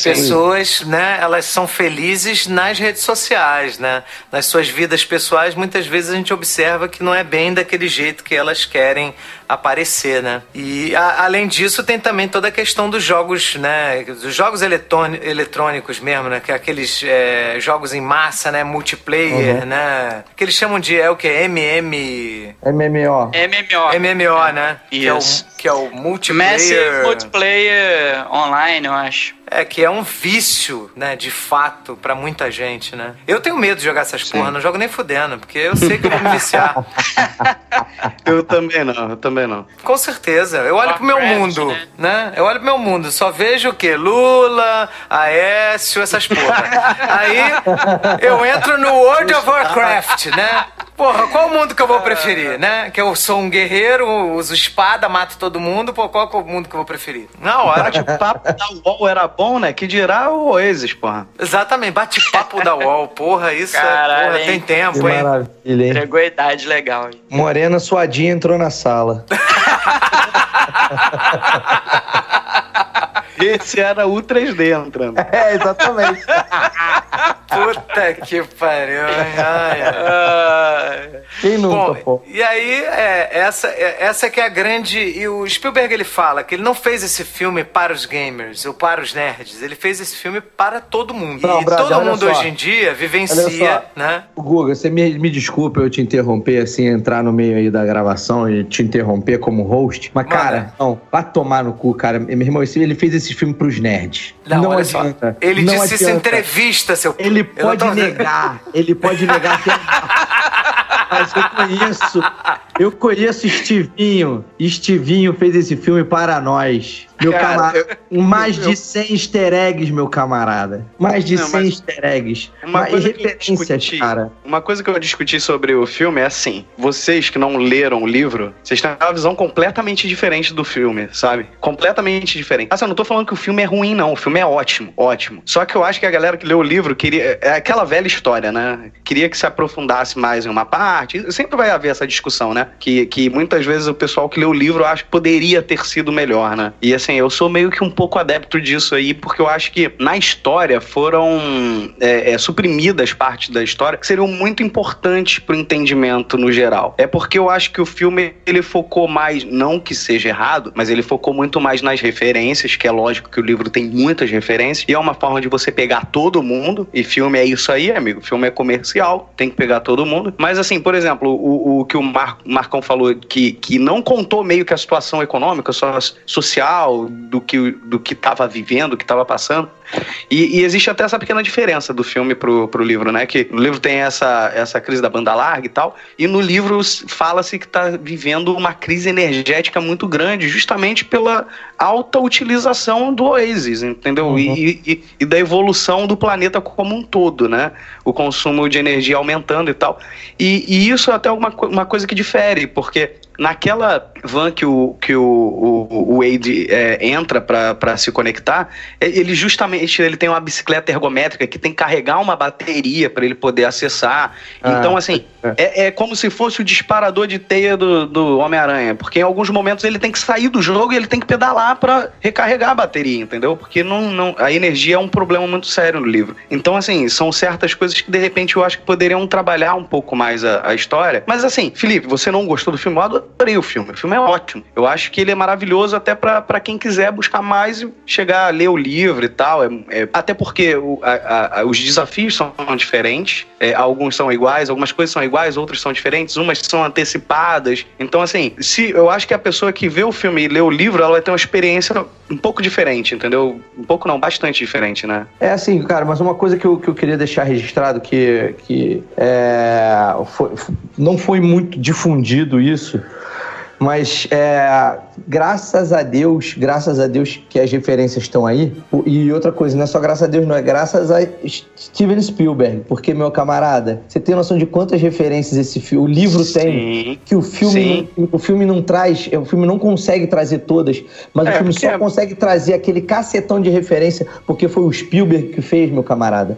Porque, Sim, é muito direito, né, cara? É, porque assim, é muito difícil você conseguir é, autorização para você usar é, é, esse monte de coisa. Tipo, por exemplo, Star Wars, por exemplo. Cara, você não vê tantas referências assim. Você não vê. Eu, eu fiquei esperando ter a Millennium Falcon, por exemplo, sacou? É, e só menciona, né?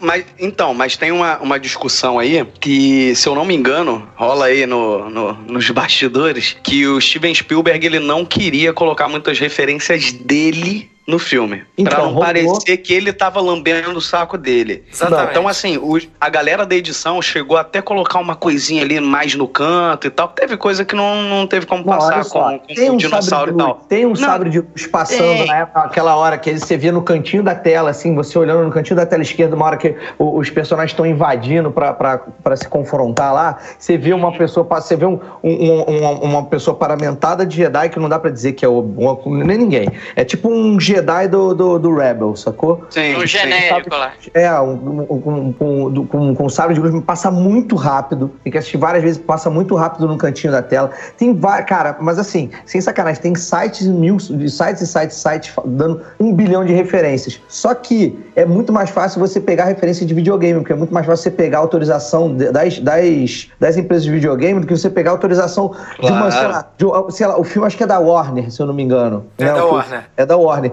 Pô, como é que a Warner vai conseguir pegar a autorização, meu irmão, da, da, da Marvel, sabe? Pra, é, botar um, pra, pra, botar um, pra botar um Wolverine, pra botar. O Wolverine não que o Wolverine é da Fox, mas tipo, pra botar, pra botar o, sei lá, Homem de Ferro, ficar botando, não vai conseguir, sacou? Ainda que as pessoas não reconhecessem as referências, quem não é nerd consegue aproveitar o filme, entendeu? Não, Sim, não é um filme que fala assim, ah, não, só nerd que vai gostar. Não, não é, não, não é esse tipo de filme. Mesmo que a pessoa dizer, não seja tá? nerd. Não, eu sei, claro, claro. Mas dizer. ele que ele falou em entrevista que ele queria fazer um filme para todas as pessoas, inclusive as que não conheciam a, a uhum. cultura nerd, os games. Claro que se você for nerd, você aproveita muito mais, claro, claro. Não, isso é inquestionável.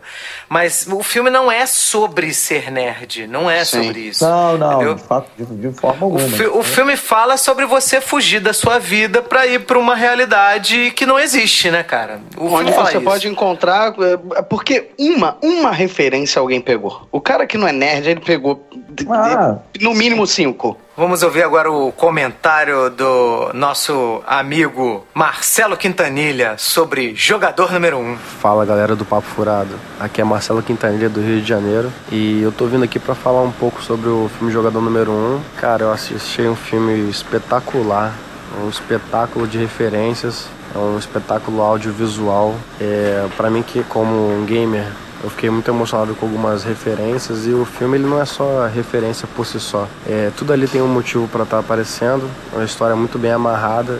Eu não, pelo menos não vi nenhuma ponta solta no roteiro e acho impressionante como ele fala com os gamers de todas as épocas, né?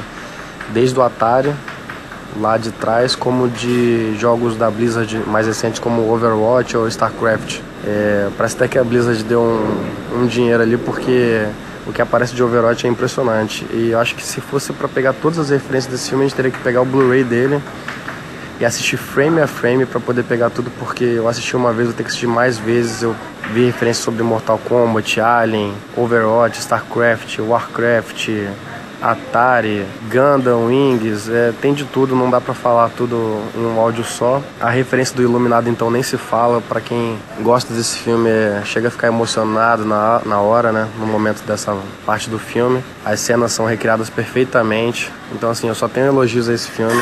Eu espero aí que a galera do Papo Furado fale bastante sobre as referências, vamos ver se eles captaram tudo, vamos ver o que eu não captei. E aí depois a gente junta aí, conversa para ver o que cada um viu, para poder perceber tudo desse filme maravilhoso, gente. Muito obrigado aí pela participação, um abraço. Olha aí. Tá vendo? É engraçado isso, cara, porque assim, né? É, ele com a visão de gamer, ele viu muito. Porque assim, eu não, apesar de adorar videogame, eu tenho, eu tenho meu conhecimento, não é, não é. Eu não posso me considerar um gamer. E ele deu várias referências ali que eu mesmo só tinha visto, só tinha me ligado depois que, que eu fui ler matérias sobre, né, cara? E eu peguei muitas outras que ele não citou, assim, né? Então, assim, você vê que os nichos vão se, vão se encontrando aí também, né, cara? A galera da música vê uma porrada de referência. Tem referência ao Dark Side of the Moon, sacou?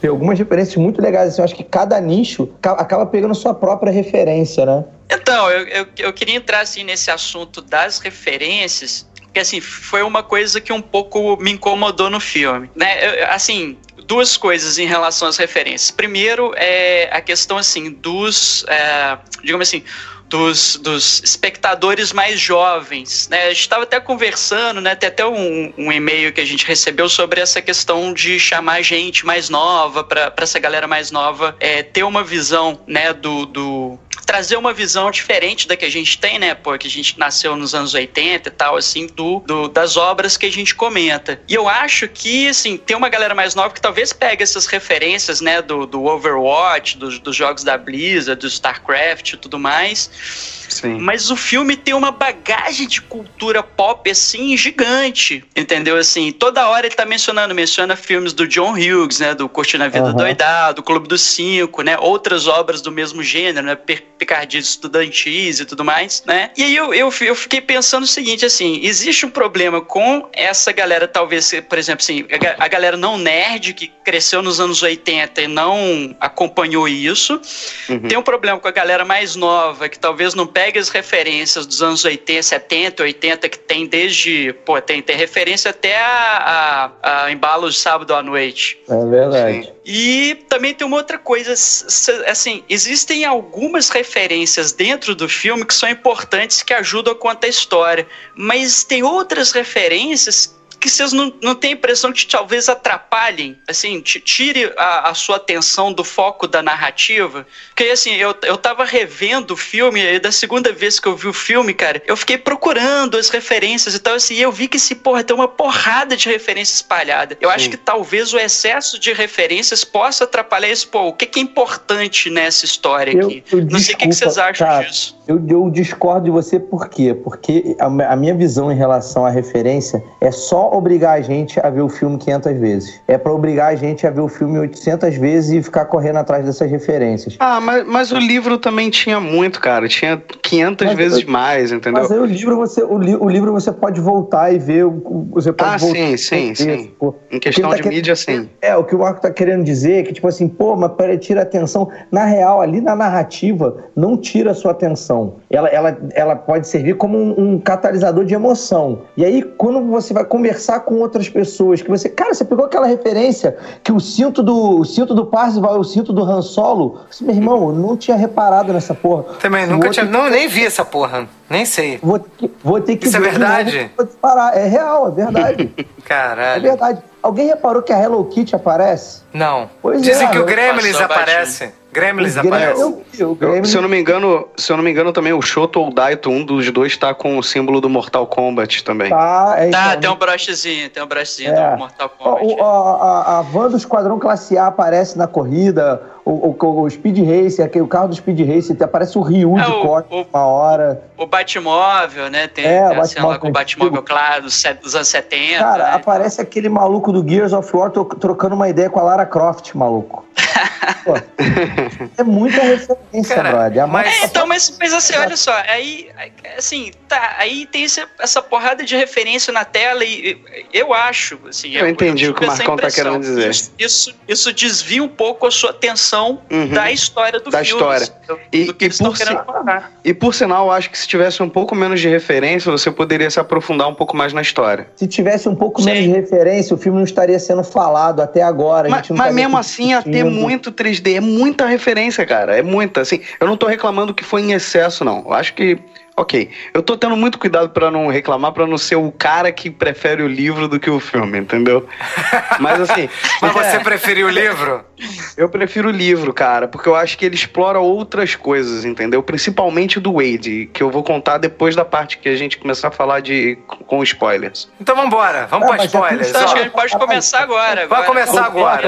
Quem não é. assistiu o filme, né, parem agora, porque a gente vai começar a falar agora com spoiler. Fala aí, sua opinião, Felipe. Não, peraí, vocês vão me desculpar, mas quem não assistiu o filme já tá puto com a gente, porque a gente já falou coisa pra caralho do não, filme. Não, não, A gente ah, falou nada com spoiler. Referência. É, é, não falou nada com spoiler. Foi referência. Então, assim, eu já vou, já vou tapa na cara, tá? Uma coisa assim Beleza. que é o que eu falo. O, o filme, o que que acontece? O Oasis no filme, ele é mais um jogo. O Oasis no livro, ele é um, é um, como eu falei, é um sistema operacional. É uma vida virtual. As pessoas, elas trabalham e estudam dentro do Oasis. E isso não tem tem ênfase nenhuma dentro do, do filme, entendeu? O filme, ele parece só que são um monte de planetas e, e parece um jogo. As pessoas estão jogando, é um ambiente de jogo. Só que no livro, deixa muito claro que as pessoas, por exemplo, em vez de descer, pegar o ônibus, o metrô e ir pro trabalho, elas colocam óculos de realidade, que normalmente algumas empresas até fornecem para que a pessoa possa trabalhar, e ela vai cumprir lá o horário dela de trabalho do expediente. Só que, como se fosse, como a gente conversou, o Second Life, que na época tinha até agências de marketing uhum. que tinham endereços dentro do Second Life, né? O, o 3D pode falar até melhor disso, mas assim, então era basicamente isso, era um ambiente realmente de trabalho e ele foi, ele se tornou um jogo, entendeu? É, assim, ele se tornou menor do que ele era realmente, assim. É, é ruim? Não, é uma adaptação, é o que eu tô falando, é uma adaptação, mas ele é, é, é como, eu acho que é como se pegasse o Senhor dos Anéis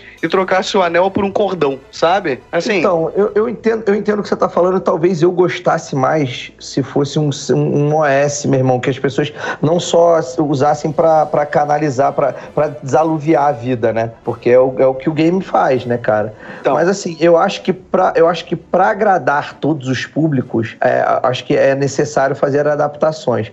Talvez se fosse se fosse um se fosse um sistema operacional limitaria um pouco, ou teria que fazer com que o filme, sei lá, tivesse fosse uma trilogia. É, sacou? muita coisa. Porque seria uma coisa aí. muito maior, entendeu? Isso aí. Acho que seria uma coisa muito maior. Então acho que ele foi feito, ele foi concebido dessa forma para graças a Deus não caírem mais uma vez nessa idiotice de que tudo hoje em dia tem que ser trilogia.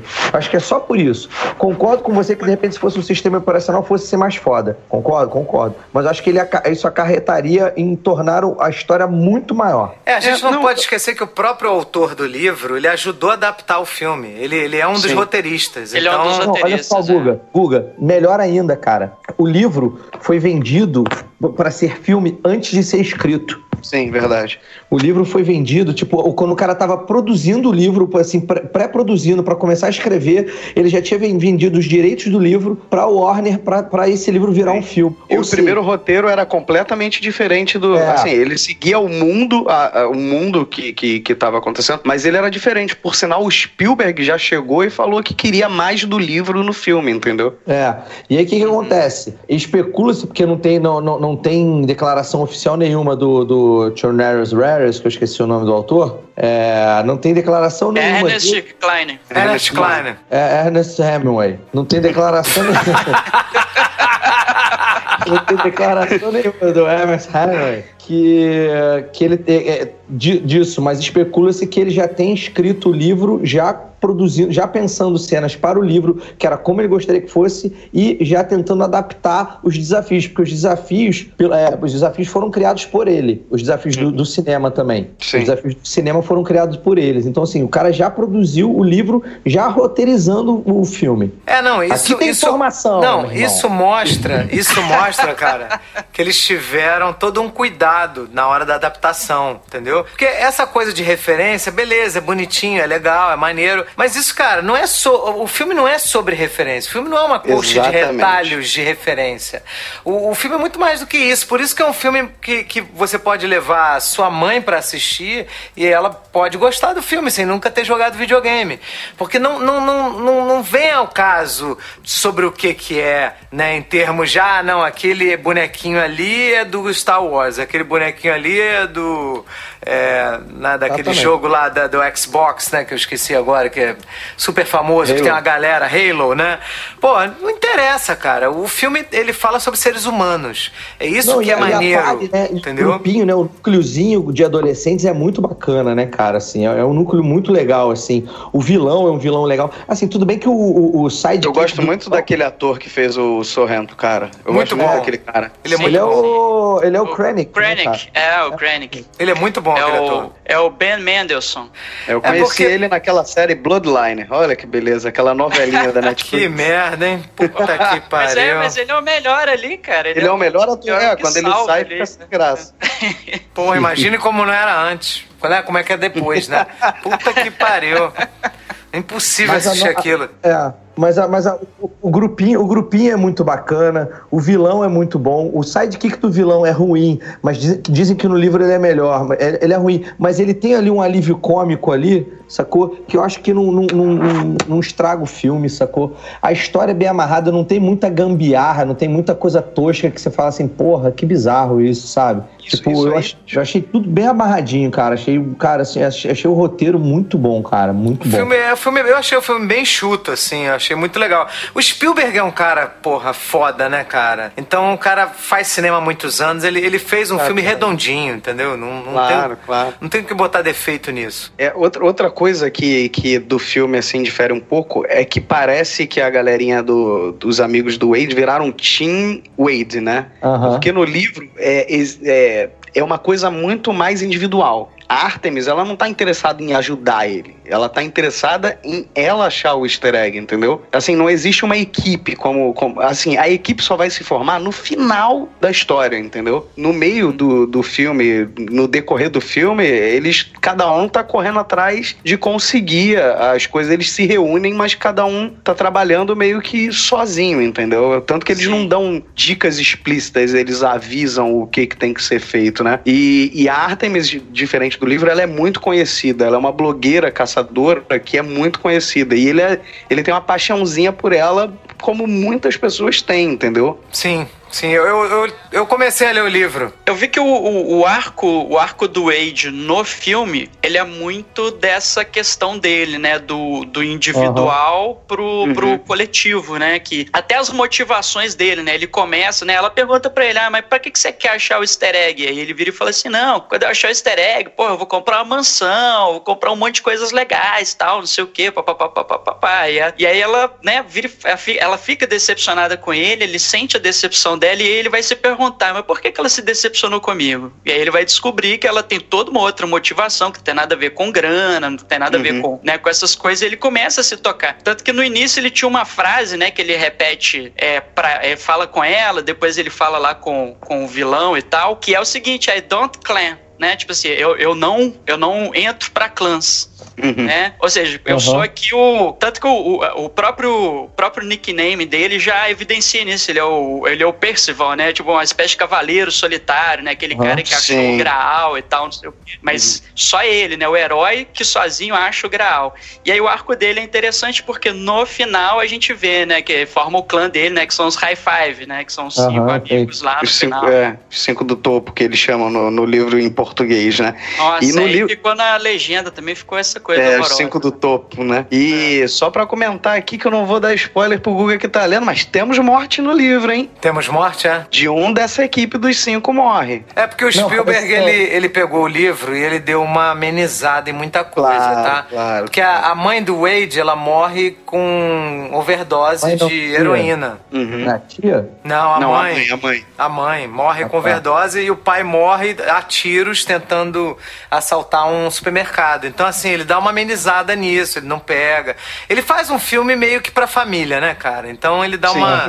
Ele dá uma amenizada. E, e isso eu acho importante, assim, porque, cara, não tem como você fazer. O livro tem realmente muito mais referência que o filme. Não tem como você fazer igual. Até porque vai ficar Uma ridículo. é. Tem que Claro. adaptar. Quem quiser, quem gostar, como é o nosso caso, como é o meu caso, que, porra, eu gostei tanto do filme que eu comecei a ler o livro. Eu tô gostando Sim. pra caralho. O livro é super bem escrito, tá, Felipe? Eu leio. É, eu acho também, eu acho também. Eu leio livros assim, porra, desde que eu me conheço por gente, cara, e quando o livro é mal escrito, assim, quando o livro tem uma, uma narrativa truncada, eu não consigo continuar lendo, não, cara. Sim, eu cansa, paro é. mesmo. E esse livro não, esse livro tá me prendendo, o livro é muito bom, é muito maneiro. É muito maneiro mesmo. Quem quiser ler, porra, recomendo. Uma, uma linguagem muito foda, muito foda. E aí o Spielberg dá uma amenizada nessas questões, porque o que, que ele quer trabalhar? Ele quer passar para as pessoas, né? A mensagem do filme é essa: que você tem que viver no mundo real, que as verdadeiras experiências, os amores, você experienciar a vida é na realidade, não é na fantasia, não é no virtual, né? Então isso é que é maneiro no filme, isso é que,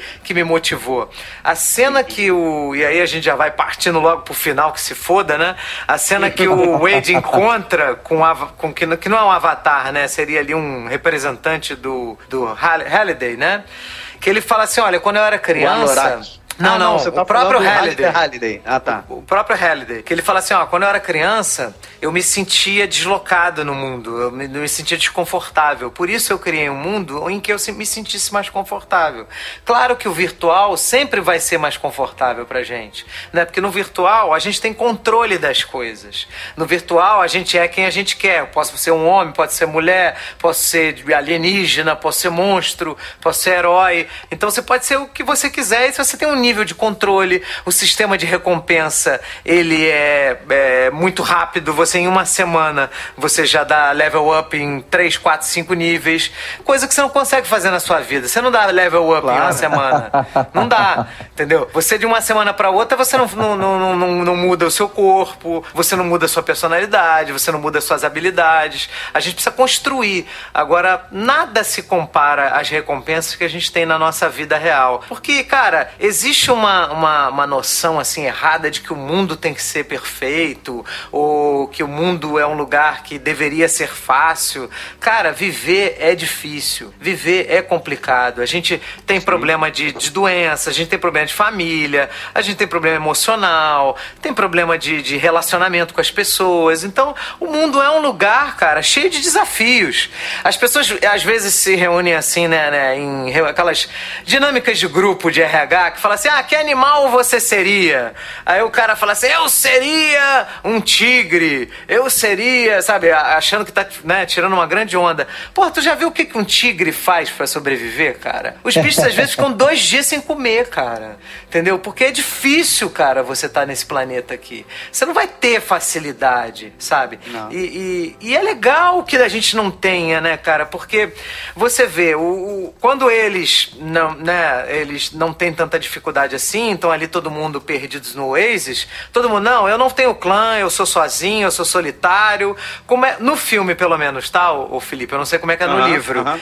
Quando é que eles começam a se unir? Quando a, a ameaça passa a ser no mundo real.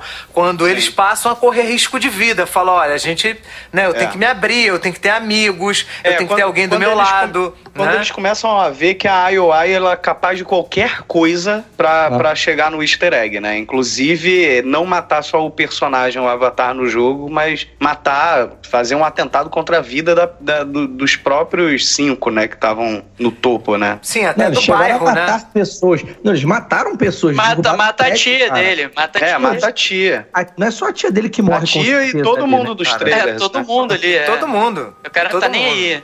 E aí a gente, a gente não dá muito valor, mas às vezes, cara, às vezes não. É quase que sempre, cara. É nos nossos momentos de dificuldade, de sofrimento, que aparecem as grandes amizades, cara. Porque quando você tá ali no, no joguinho, na festinha, isso não acontece. Então, a, a gente. É, é, é, importante que, que a gente tenha desafios e dificuldades. E a gente sempre recebe ajuda, cara. Então, é, eu acho que é isso que o Spielberg quer passar nesse filme, sabe? Você vai ter sempre ajuda, você vai ter sempre pessoas do seu lado, né? Claro, Sim. se você for uma pessoa também generosa.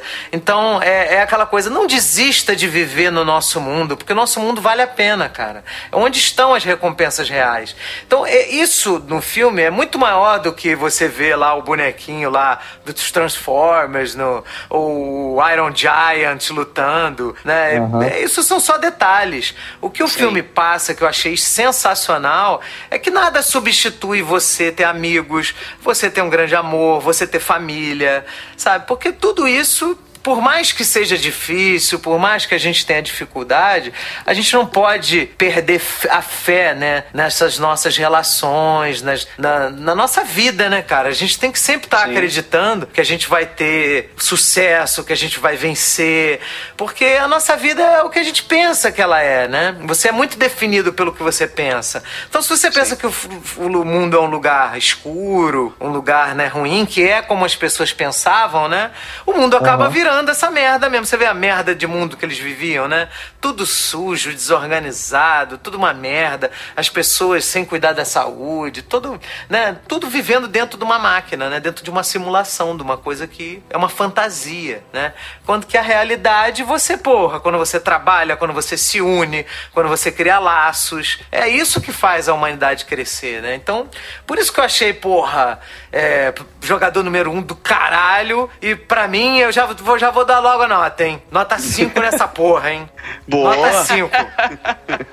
Entendeu? Porque aqui a gente dá notas de 1 a 5, tá? É, mas já, nós já estamos nessa parte. Já estamos nessa finais. parte. Já estamos nessa parte. Quer falar? Caramba. É melhor ficar por último, ou não, né? Talvez, assim. Eu, porque eu acho que eu vou dar uma hateadazinha aí no final, então. Que filha da mãe. Felipe, você Vai. que leu o livro, você que é o cara que é fã do livro, o especialista. Filme, o especialista aqui do podcast. Que beleza, hein? Fala que aí. Merda. Que merda. É o que tem para hoje, gente. Eu era o único que tinha lido o livro tinha tempo. É, então, cara, eu como eu falei, eu acho que são duas mídias diferentes e eu falo muito lá no, no podcast que assim, existem coisas que funcionam em uma mídia e não funcionam em outra. Ponto final. É, eu queria ter visto algumas das, das coisas é, do, do, alguns dos desafios das chaves, como no livro, como baseado em Dungeons and Dragons, claro que eu queria. Mas assim, eu entendo que algumas coisas elas ficam mais rápidas no, na, na tela, né? E, e, e, eu acho que a solução foi ótima. Tudo bem que uma coisa que a galera não, não faz ideia é que o DeLorean, no livro, ele só aparece em um momento. Ele não aparece em mais momento nenhum. Ele só tem uma cena no. cena, né? Um, um trecho no livro, que é justamente quando ele vai para aquela festa na discoteca, que aquela festa dada pelo Og, que é o, né, o o, o, criador junto com Halliday. Então, assim, é só essa cena.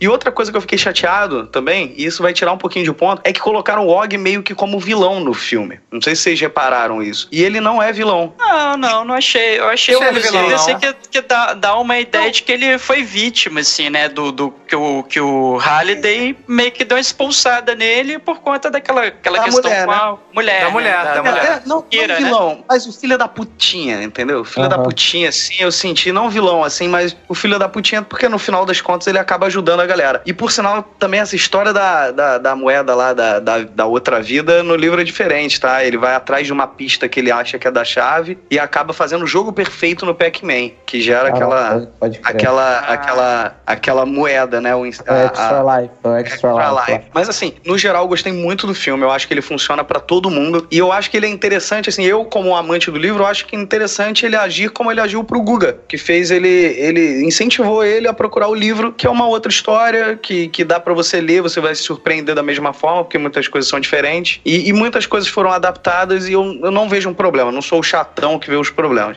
Mas assim, eu vou dar. Eu vou dar quatro ok? 4, 4 beleza, é um 9, né? 4 é um 9, um 8 aí. É eu acho que tá bom. É aceitável, tá bom, né? Tá bom, tá bom. Né? É tá, tá é uma boa nota, assim, é, mas... É uma boa nota, é uma boa nota. Veja, veja o filme e, e leia o livro. Vocês não vão se arrepender. 3D, suas considerações. Então, eu não li o livro, mas como eu disse anteriormente, eu pesquisei bastante sobre conversei com muita gente que já tinha lido o livro, praticamente sei a história toda do Ou seja, livro. você é o Silvio Santos, né? Você conversou com a sua Exatamente. filha, ela falou que o, filme, o livro é bom, né? Eu não vi, mas minha Eu não filha vi, mas minha é filha número 3 viu e disse É, entendi. E, cara, assim, eu vejo, eu vejo muito pelo lado, cara, assim, eu acho que contra fatos não há argumentos, né, cara? É, esse- o, o jogador número um é o filme do Spielberg com maior bilheteria nos Estados Unidos desde Indiana Jones 4, assim, é, que superou os outros Indiana Jones, by the way, mesmo vocês tendo falado mal. É, então, assim, cara, é um filme que foi um puta de um sucesso, sacou? De crítica, apesar de ser um filme que a gente, mesmo a gente já falando, que não é um filme, um filme nichado, mas ele foi, ele acabou sendo passado como nichado. Acho que foi um puta de um sucesso. É, me entreteu pra cacete. Eu, eu vi com a Thaís, cara, com a minha mulher. Pô, a gente saiu extasiado com sorriso de orelha orelha, querendo ver o filme mais 500 vezes, cara. Eu acho que assim, eu não vejo, eu, eu, eu tenho, o pessoal, meus amigos costumam brincar que o meu senso crítico é muito curto, né? Eu não tenho um senso crítico apurado. Eu gosto de qualquer coisa, né? O Afonso gosta de qualquer coisa. Na real, assim, se me diverte, sacou? Tá valendo. Só que, cara, esse filme não só me divertiu, me emocionou, me prendeu, me pegou, sacou? E, tipo, é- é- mesmo olhando com um olhar crítico pós, diferente, por exemplo, de Círculo de Fogo, que eu até me diverti, mas, tipo, depois, conversando depois com a galera, eu falei assim, caralho, como esse filme é merda, sacou? Como Peraí, é você tá falando do 1 ou do 2? Do 2, do 2, do 2. Ah, tá, pelo amor de Deus, hein? dois, do dois. Não vamos do brigar aqui não, hein, pô. Não, não, do dois, do dois. Porque é um filme que divertiu, mas ele tecnicamente merda. Cara, não, o jogador número um me divertiu, me prendeu, me emocionou. O roteiro é bom, cara, a direção é maravilhosa. Os, os, os easter eggs são fodásticos, sacou? Então, assim, cara, eu daria seis se pudesse. Dou cinco porque é o máximo, daria seis. Marcão. De verdade. Então, putz, aí um monte de coisa que eu queria ter falado no cast, aí eu vou tentar dar uma, uma resumida agora, assim. Eu acho que tem, tem umas coisas muito interessantes no filme, sabe? Eu, eu acho que o Spielberg aproveita para fazer homenagens a diretores que ele admira, né? Então, tem uma homenagem clara, né, ao, ao Stanley Kubrick, né? Ele reproduzindo as cenas do Iluminado. Eu acho, eu acho que ele, ele presta muita homenagem, eu acho assim, que talvez, embora seja um cara contemporâneo a ele, mas ele trabalhou muito perto do, do Robert Zemeckis. Então, assim, não só a referência, né, ao DeLorean, né? Não só a referência lá ao, ao Zemeckis Cube, né? Que ele que ele joga lá, que é um artefato dentro do jogo que, que retroage o tempo e tal, que é uma referência também a- ao plot de Back to the Future. Irado. É, mas também tem, o- tem uma questão da movimentação de câmera. É, tem, uma, tem uma cena muito específica que é uma movimentação de câmera típica do Robert Zemeckis. Não sei se vocês lembram a- a- quando o, o vilão ele tenta contatar a primeira vez o Wade, que ele, ele chama o Wade para um, pra um chat. Né? Ah, vem aqui, você tá convidado Aham. para um chat, eu vou te fazer uma proposta e tal. Que ele tá dentro do, daquele, daquela van em que ele costuma se conectar ao Oasis, né? E a câmera faz um movimento na hora que o Wade tá colocando o, o óculos, que a câmera vai, enquanto ele tá fazendo o movimento de colocar o óculos, a câmera entra por dentro do óculos e você tem uma visão como se o, o, o, o óculos estivesse sendo colocado em você, né? Esse movimento, se vocês pegarem, por exemplo, o início do De Volta para o Futuro, essa câmera que passeia por vários objetos, né? Que faz até umas coisas inesperadas, né? Passa por dentro da asa de uma xícara. Tem muito disso no filme. Então, esses movimentos, para mim, são também uma homenagem ao Zemeckis, porque são movimentos de câmera muito típicos dele, assim. Tem referência até ao Orson Welles, né? do- Quando ele fala do Rosebud, né? Que É é, a referência ao Cidadão Kane, né? Então, acho que o, o Spielberg aproveitou esse easter egg pra você, vou colocar uns, uns easter eggs também de uns, de uns diretores que, que eu admiro, né? Ah,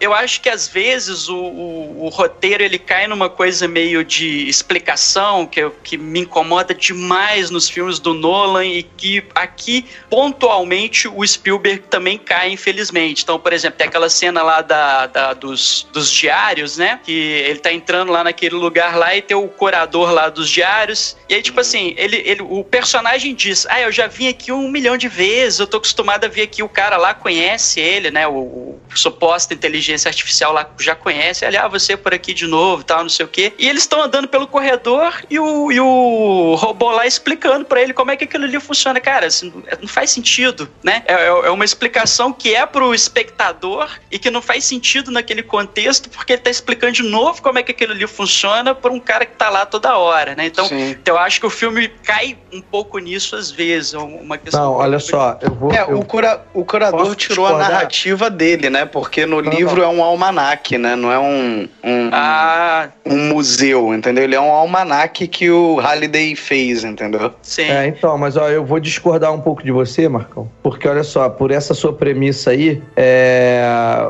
se você entra no avião, você não deveria escutar é, as instruções de, de, de, de, de processo de, de perigo lá, quando a aeromoça explica as portas, não sei o quê. Não, aquilo é um protocolo, cara. O cara tá explicando ali, sacou? E aproveita e explica pra galera que tá assistindo o filme. Pelo menos foi assim que eu vi, porque eu concordo com você. Eu, eu, eu, eu não estranhei, mas eu percebi, sacou? Eu falei assim, porra, o cara tá explicando uma parada pra um cara que ele já conhece. Não, mas peraí, mas pô, pode ser um protocolo da parada, porque aquilo ali é, é um ambiente. É. é, é não, então, não, sim, sim eu pode, não pode ser. puro, não, tá? Eu consigo explicar isso, sacou? Não, sim, pode ser. Eu não, eu não tô dizendo nem que é furo, assim. Existe. Ele, isso aí tem uma função na narrativa que é explicar pro espectador como que aquilo ali funciona que aquele ambiente ali funciona.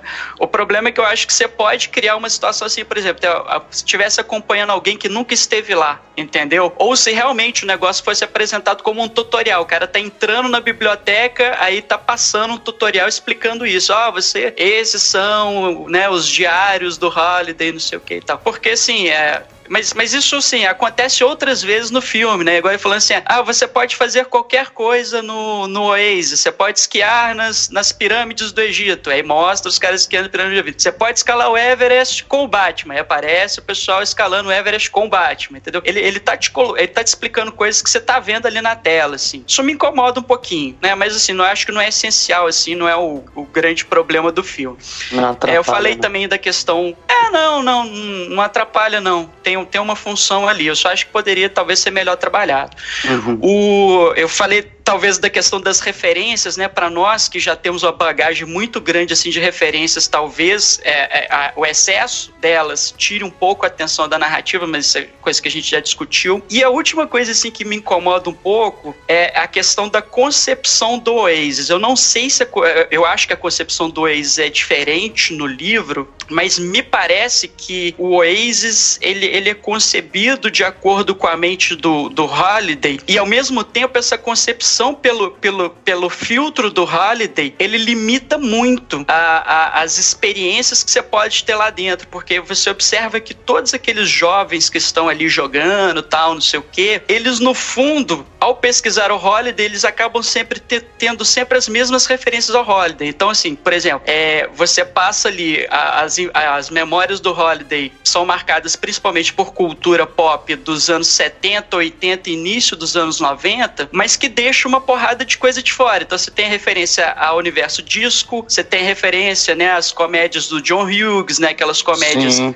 adolescentes e tudo mais, mas você não tem, por exemplo, uma referência à contracultura, ao Scorsese, você não tem o punk, você não tem o Spike Lee, você não tem os irmãos Coen, você não tem uma série de outras é, é, é, é produções artísticas que, que não que estavam fora da cultura pop e que enriquecem o mundo, entendeu? Então, assim, eu acho, eu acho que a concepção de Waze é a concepção de mundo bitolada. Não, olha né? só, brother, não, peraí, tudo bem. Eu não vou, eu não vou te confrontar, não. Eu só vou te, mais uma vez dar uma de advogado do diabo aqui e explicar. Meu irmão, se o Oasis fosse criado por mim, não teria nenhuma dessas referências que você falou. E o Oasis foi criado pelo cara, sacou? Não, mas é tipo, é isso que ele tá dizendo. Sim, eu entendo. mas, é mas ele, ele tá não dizendo. deixa. É, é, é, ele, eu, eu, expliquei que ele é assim por conta disso, mas não, mas não é então... é por isso que não deixa de ser uma concepção de mundo bitolada, entendeu? Então, Pô, assim, não, o Oasis. É uma, uma, concepção é... de mundo cara, que o cara criou e a galera comprou. Eu acho que assim, chamar Sim, de mas é bitolada. Ah, não sei, discordo. Não, não, mas o Marcão, mas aí tem uma outra coisa, cara. Assim, ele botou no Oasis todo o mundo inteiro, cultura do mundo todo, todos os livros que já foram publicados, todas as músicas. Não, no, é que as pessoas. Não, não, eu não, sei, não, não, mas no é, filme também. É porque as pessoas. Não, é porque as pessoas elas escolheram por conta conta de todo mundo estar buscando o easter egg do Halliday, elas escolheram estudar e cultuar o, o gosto do Halliday. Mas você Isso. pode fazer outras coisas. Não, claro. O resultado disso realmente foi um mundo que você só vê ali cultura dos anos 80. Mas é como se fosse uma moda, modinha. Mas no Oasis É. tem tudo. No Oasis Sim, tem tudo. não, mas, é, mas assim, o, o que o filme passa pra gente, assim, ainda que tenha tudo, né? Embora o filme não diga isso com todas as letras. Pode, pode até ter tudo, e no livro, né? O livro pode dizer: olha, no Oasis tem tudo, tem todo o conhecimento da humanidade aqui, todas as obras artísticas da humanidade. Se eu quiser, eu posso pegar e ler, sei lá, James Joyce. Né, que não tem nada a ver com cultura pop, mas eu posso pegar e ler. Tá, ok. Mas o filme, ele não te dá elementos pra pra chegar nisso. Assim, eu, eu não tenho problema não, eu entendo, né? E assim, é, acaba que se torna pra gente uma zona de conforto, porque são signos que a gente reconhece, são signos que não, não trazem muito questionamento também, né? Então assim, é, eu- acabou que meu comentário ficou gigantesco, eu queria ter comentado ao longo do, do cast, eu não consegui. Não, mas é tranquilo. Mas só pra, só, é, só pra pontuar a última coisa também, eu queria falar da trilha sonora do, do Alan Silvestre, que eu achei, assim, fantástica a trilha sonora. Embora ela não seja original, obviamente, né? Porque, na verdade, o que ele vai fazer é reaproveitar Aham. é, é, é, a- as trilhas sonoras, né? Desses filmes todos que a gente comentou é, anteriormente, né? Mas eu acho Maravilhosa. mas acho Maravilhosa também a de, de Volta para o Futuro, aquele tininim, aquele É, o pianinho, né? O pianinho. pianinho, é, É, maravilhoso. não, muito maneiro. Então eu acho, eu acho que evoca os sentimentos certos na, na hora, nas horas certas ali no filme, né? Então eu acho que por conta desse conjunto de caralhada de coisas que eu falei, eu vou dar. Vou dar quatro. Me diverti pra caramba nesse filme. Eu acho que tem esses problemas, acho que dá pra ter uma discussão bacana sobre o filme, mas eu acho que é um filme nota 4. Agora, sobre a trilha sonora, Marcão, foi bom você realmente ter lembrado, porque eu tava conversando com o Marcos mais cedo e a gente. tá- E o, o Spielberg foi questionado: porra, você só trabalha com John Williams. Todos os filmes, o Spielberg só faz filme com um compositor, né, do que é o John Williams, que é um cara lendário. Ele falou: como é que foi trabalhar com Alan Silvestre, né, depois de só trabalhar com, com John Williams? Aí o Spielberg falou que o primeiro filme que o Alan Silvestre, né, fez composição, né, foi um filme que ele indicou pra ele fazer, que é o tal do Fandango, que o, Bru- que o Steven Spielberg foi produtor executivo, que é um filme com Kevin Costner lá e com Kevin Reynolds. Acho que deve ser o primeiro filme que os dois fazem juntos, que depois eles fizeram Robin Hood juntos, fizeram a porra da Waterworld, eles fizeram juntos. Então, Fandango foi o primeiro filme que o Alan Silvestre trabalhou em Hollywood. E foi o Spielberg que indicou também pra trabalhar no De Volta para o Futuro. O Alan Silvestre é o cara que, porra, fez várias trilhas sonoras de sucesso.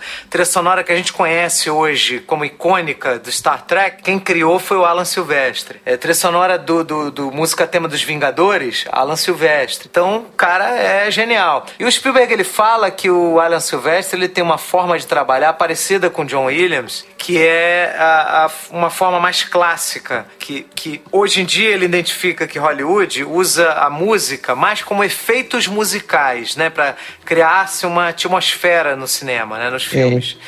E exatamente isso. a forma como o John Williams e o Alan Silvestre trabalham é diferente disso. Eles trabalham colocando, por exemplo, tem um herói Aí eles colocam uma música tema para aquele herói, num, num tom né, mais edificante. Tem um vilão, tem uma música tema para o vilão, com um tom mais vilanesco. E cada personagem tem um teminha dentro do filme.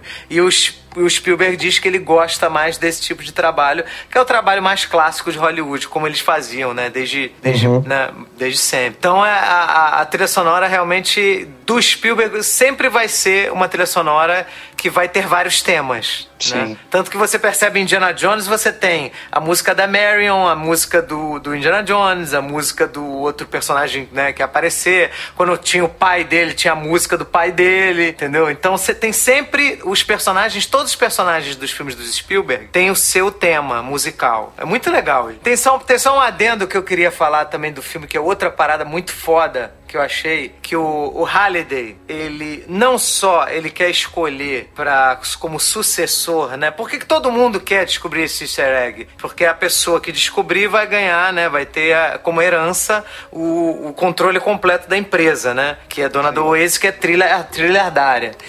E aí ele não só quer encontrar uma pessoa que vá substituí-lo, que seja parecido com ele, como ele quer uma pessoa que vença os desafios que ele não conseguiu vencer, que foram os desafios da vida real, né? Uhum, que até nisso o mundo te joga pra vida real, que é o fato deles, né, ter coragem de se declarar para a menina que ele gostava, o fato dele não abandonar os amigos, o amigo dele, né? Quer dizer, o fato de que, ah, né, você não pode se isolar num mundo, né, que não existe e fingir que a sua vida, né, que fora, né, não, não tem relevância. Então, isso e tanto que o próprio no grupo, né, que né, no final da, das contas é o grupo que que herda o controle da empresa, eles definem que terça e quinta o Oasis está desligado ligado. Eu achei, cara, isso muito foda. É também assim no livro, Felipe? Não, não. Eles não. Eles, eles, eles dizem que, que existe o botão que pode desativar, mas fica em aberto o que, que acontece, entendeu? Eles não, não dizem se, se foi desligado, se não foi desligado, fica, fica aquela coisa meio que você não sabe, assim. Você vê, olha a mão do Spielberg aí. Terça e quinta, ninguém entra no Oasis. Todo mundo é obrigado a lidar com a realidade. Muito maneiro, uhum. cara. Muito maneiro. Meu irmão, que filme foda, tá? Steven Spielberg de parabéns mais uma vez.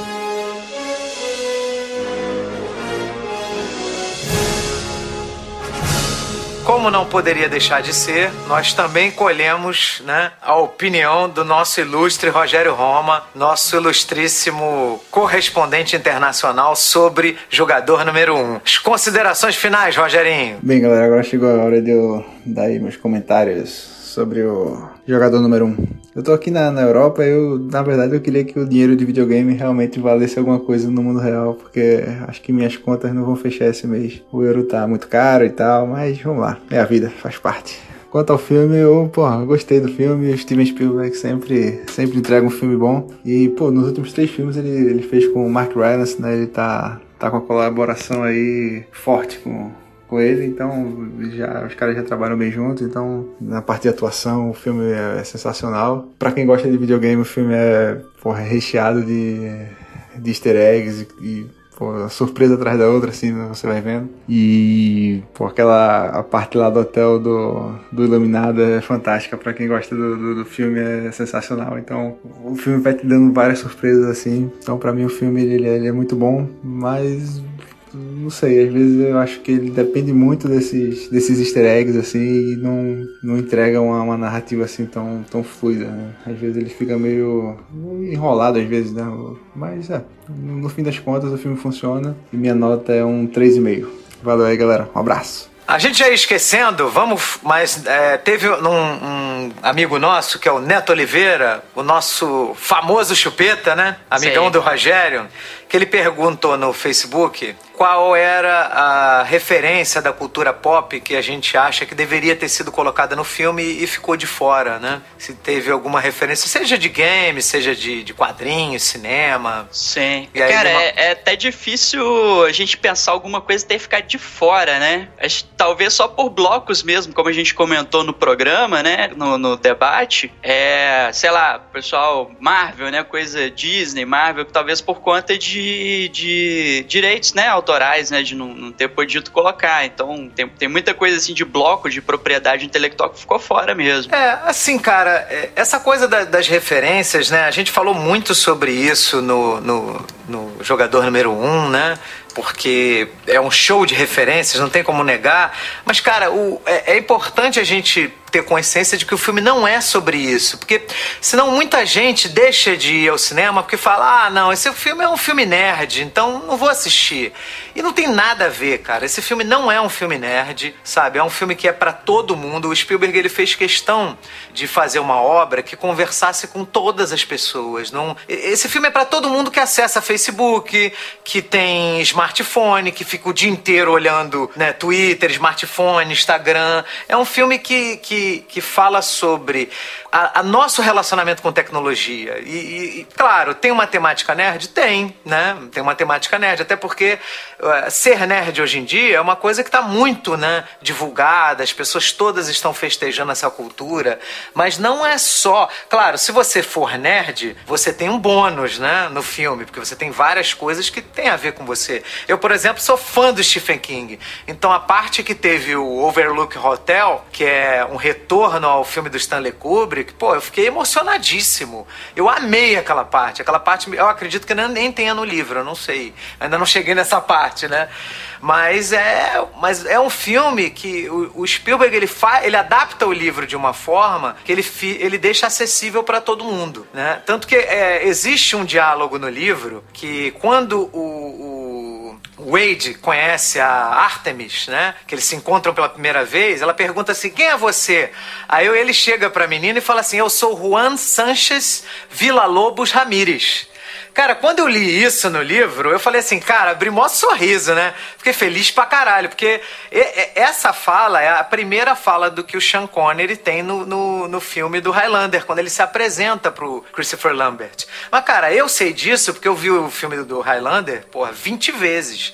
É um filme de 1986. Se o Spielberg coloca isso no filme, ninguém ia entender, cara. Ninguém ia entender. Tudo bem que um parágrafo depois, no, no livro, ele explica, né? Que ela, ela reage reage positivamente a esse comentário, ele fala, pô, ainda bem que ela gostou desse meu comentário, né, que eu fiz em relação ao Highlander.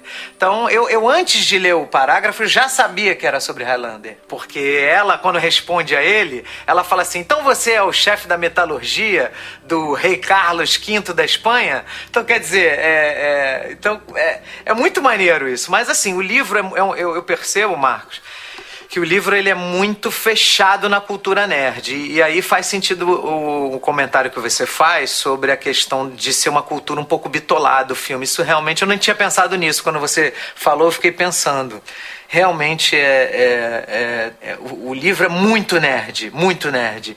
E o filme não. O filme ele é nerd, claro, não, não poderia deixar de ser, mas ele é um, uma obra mais aberta. É.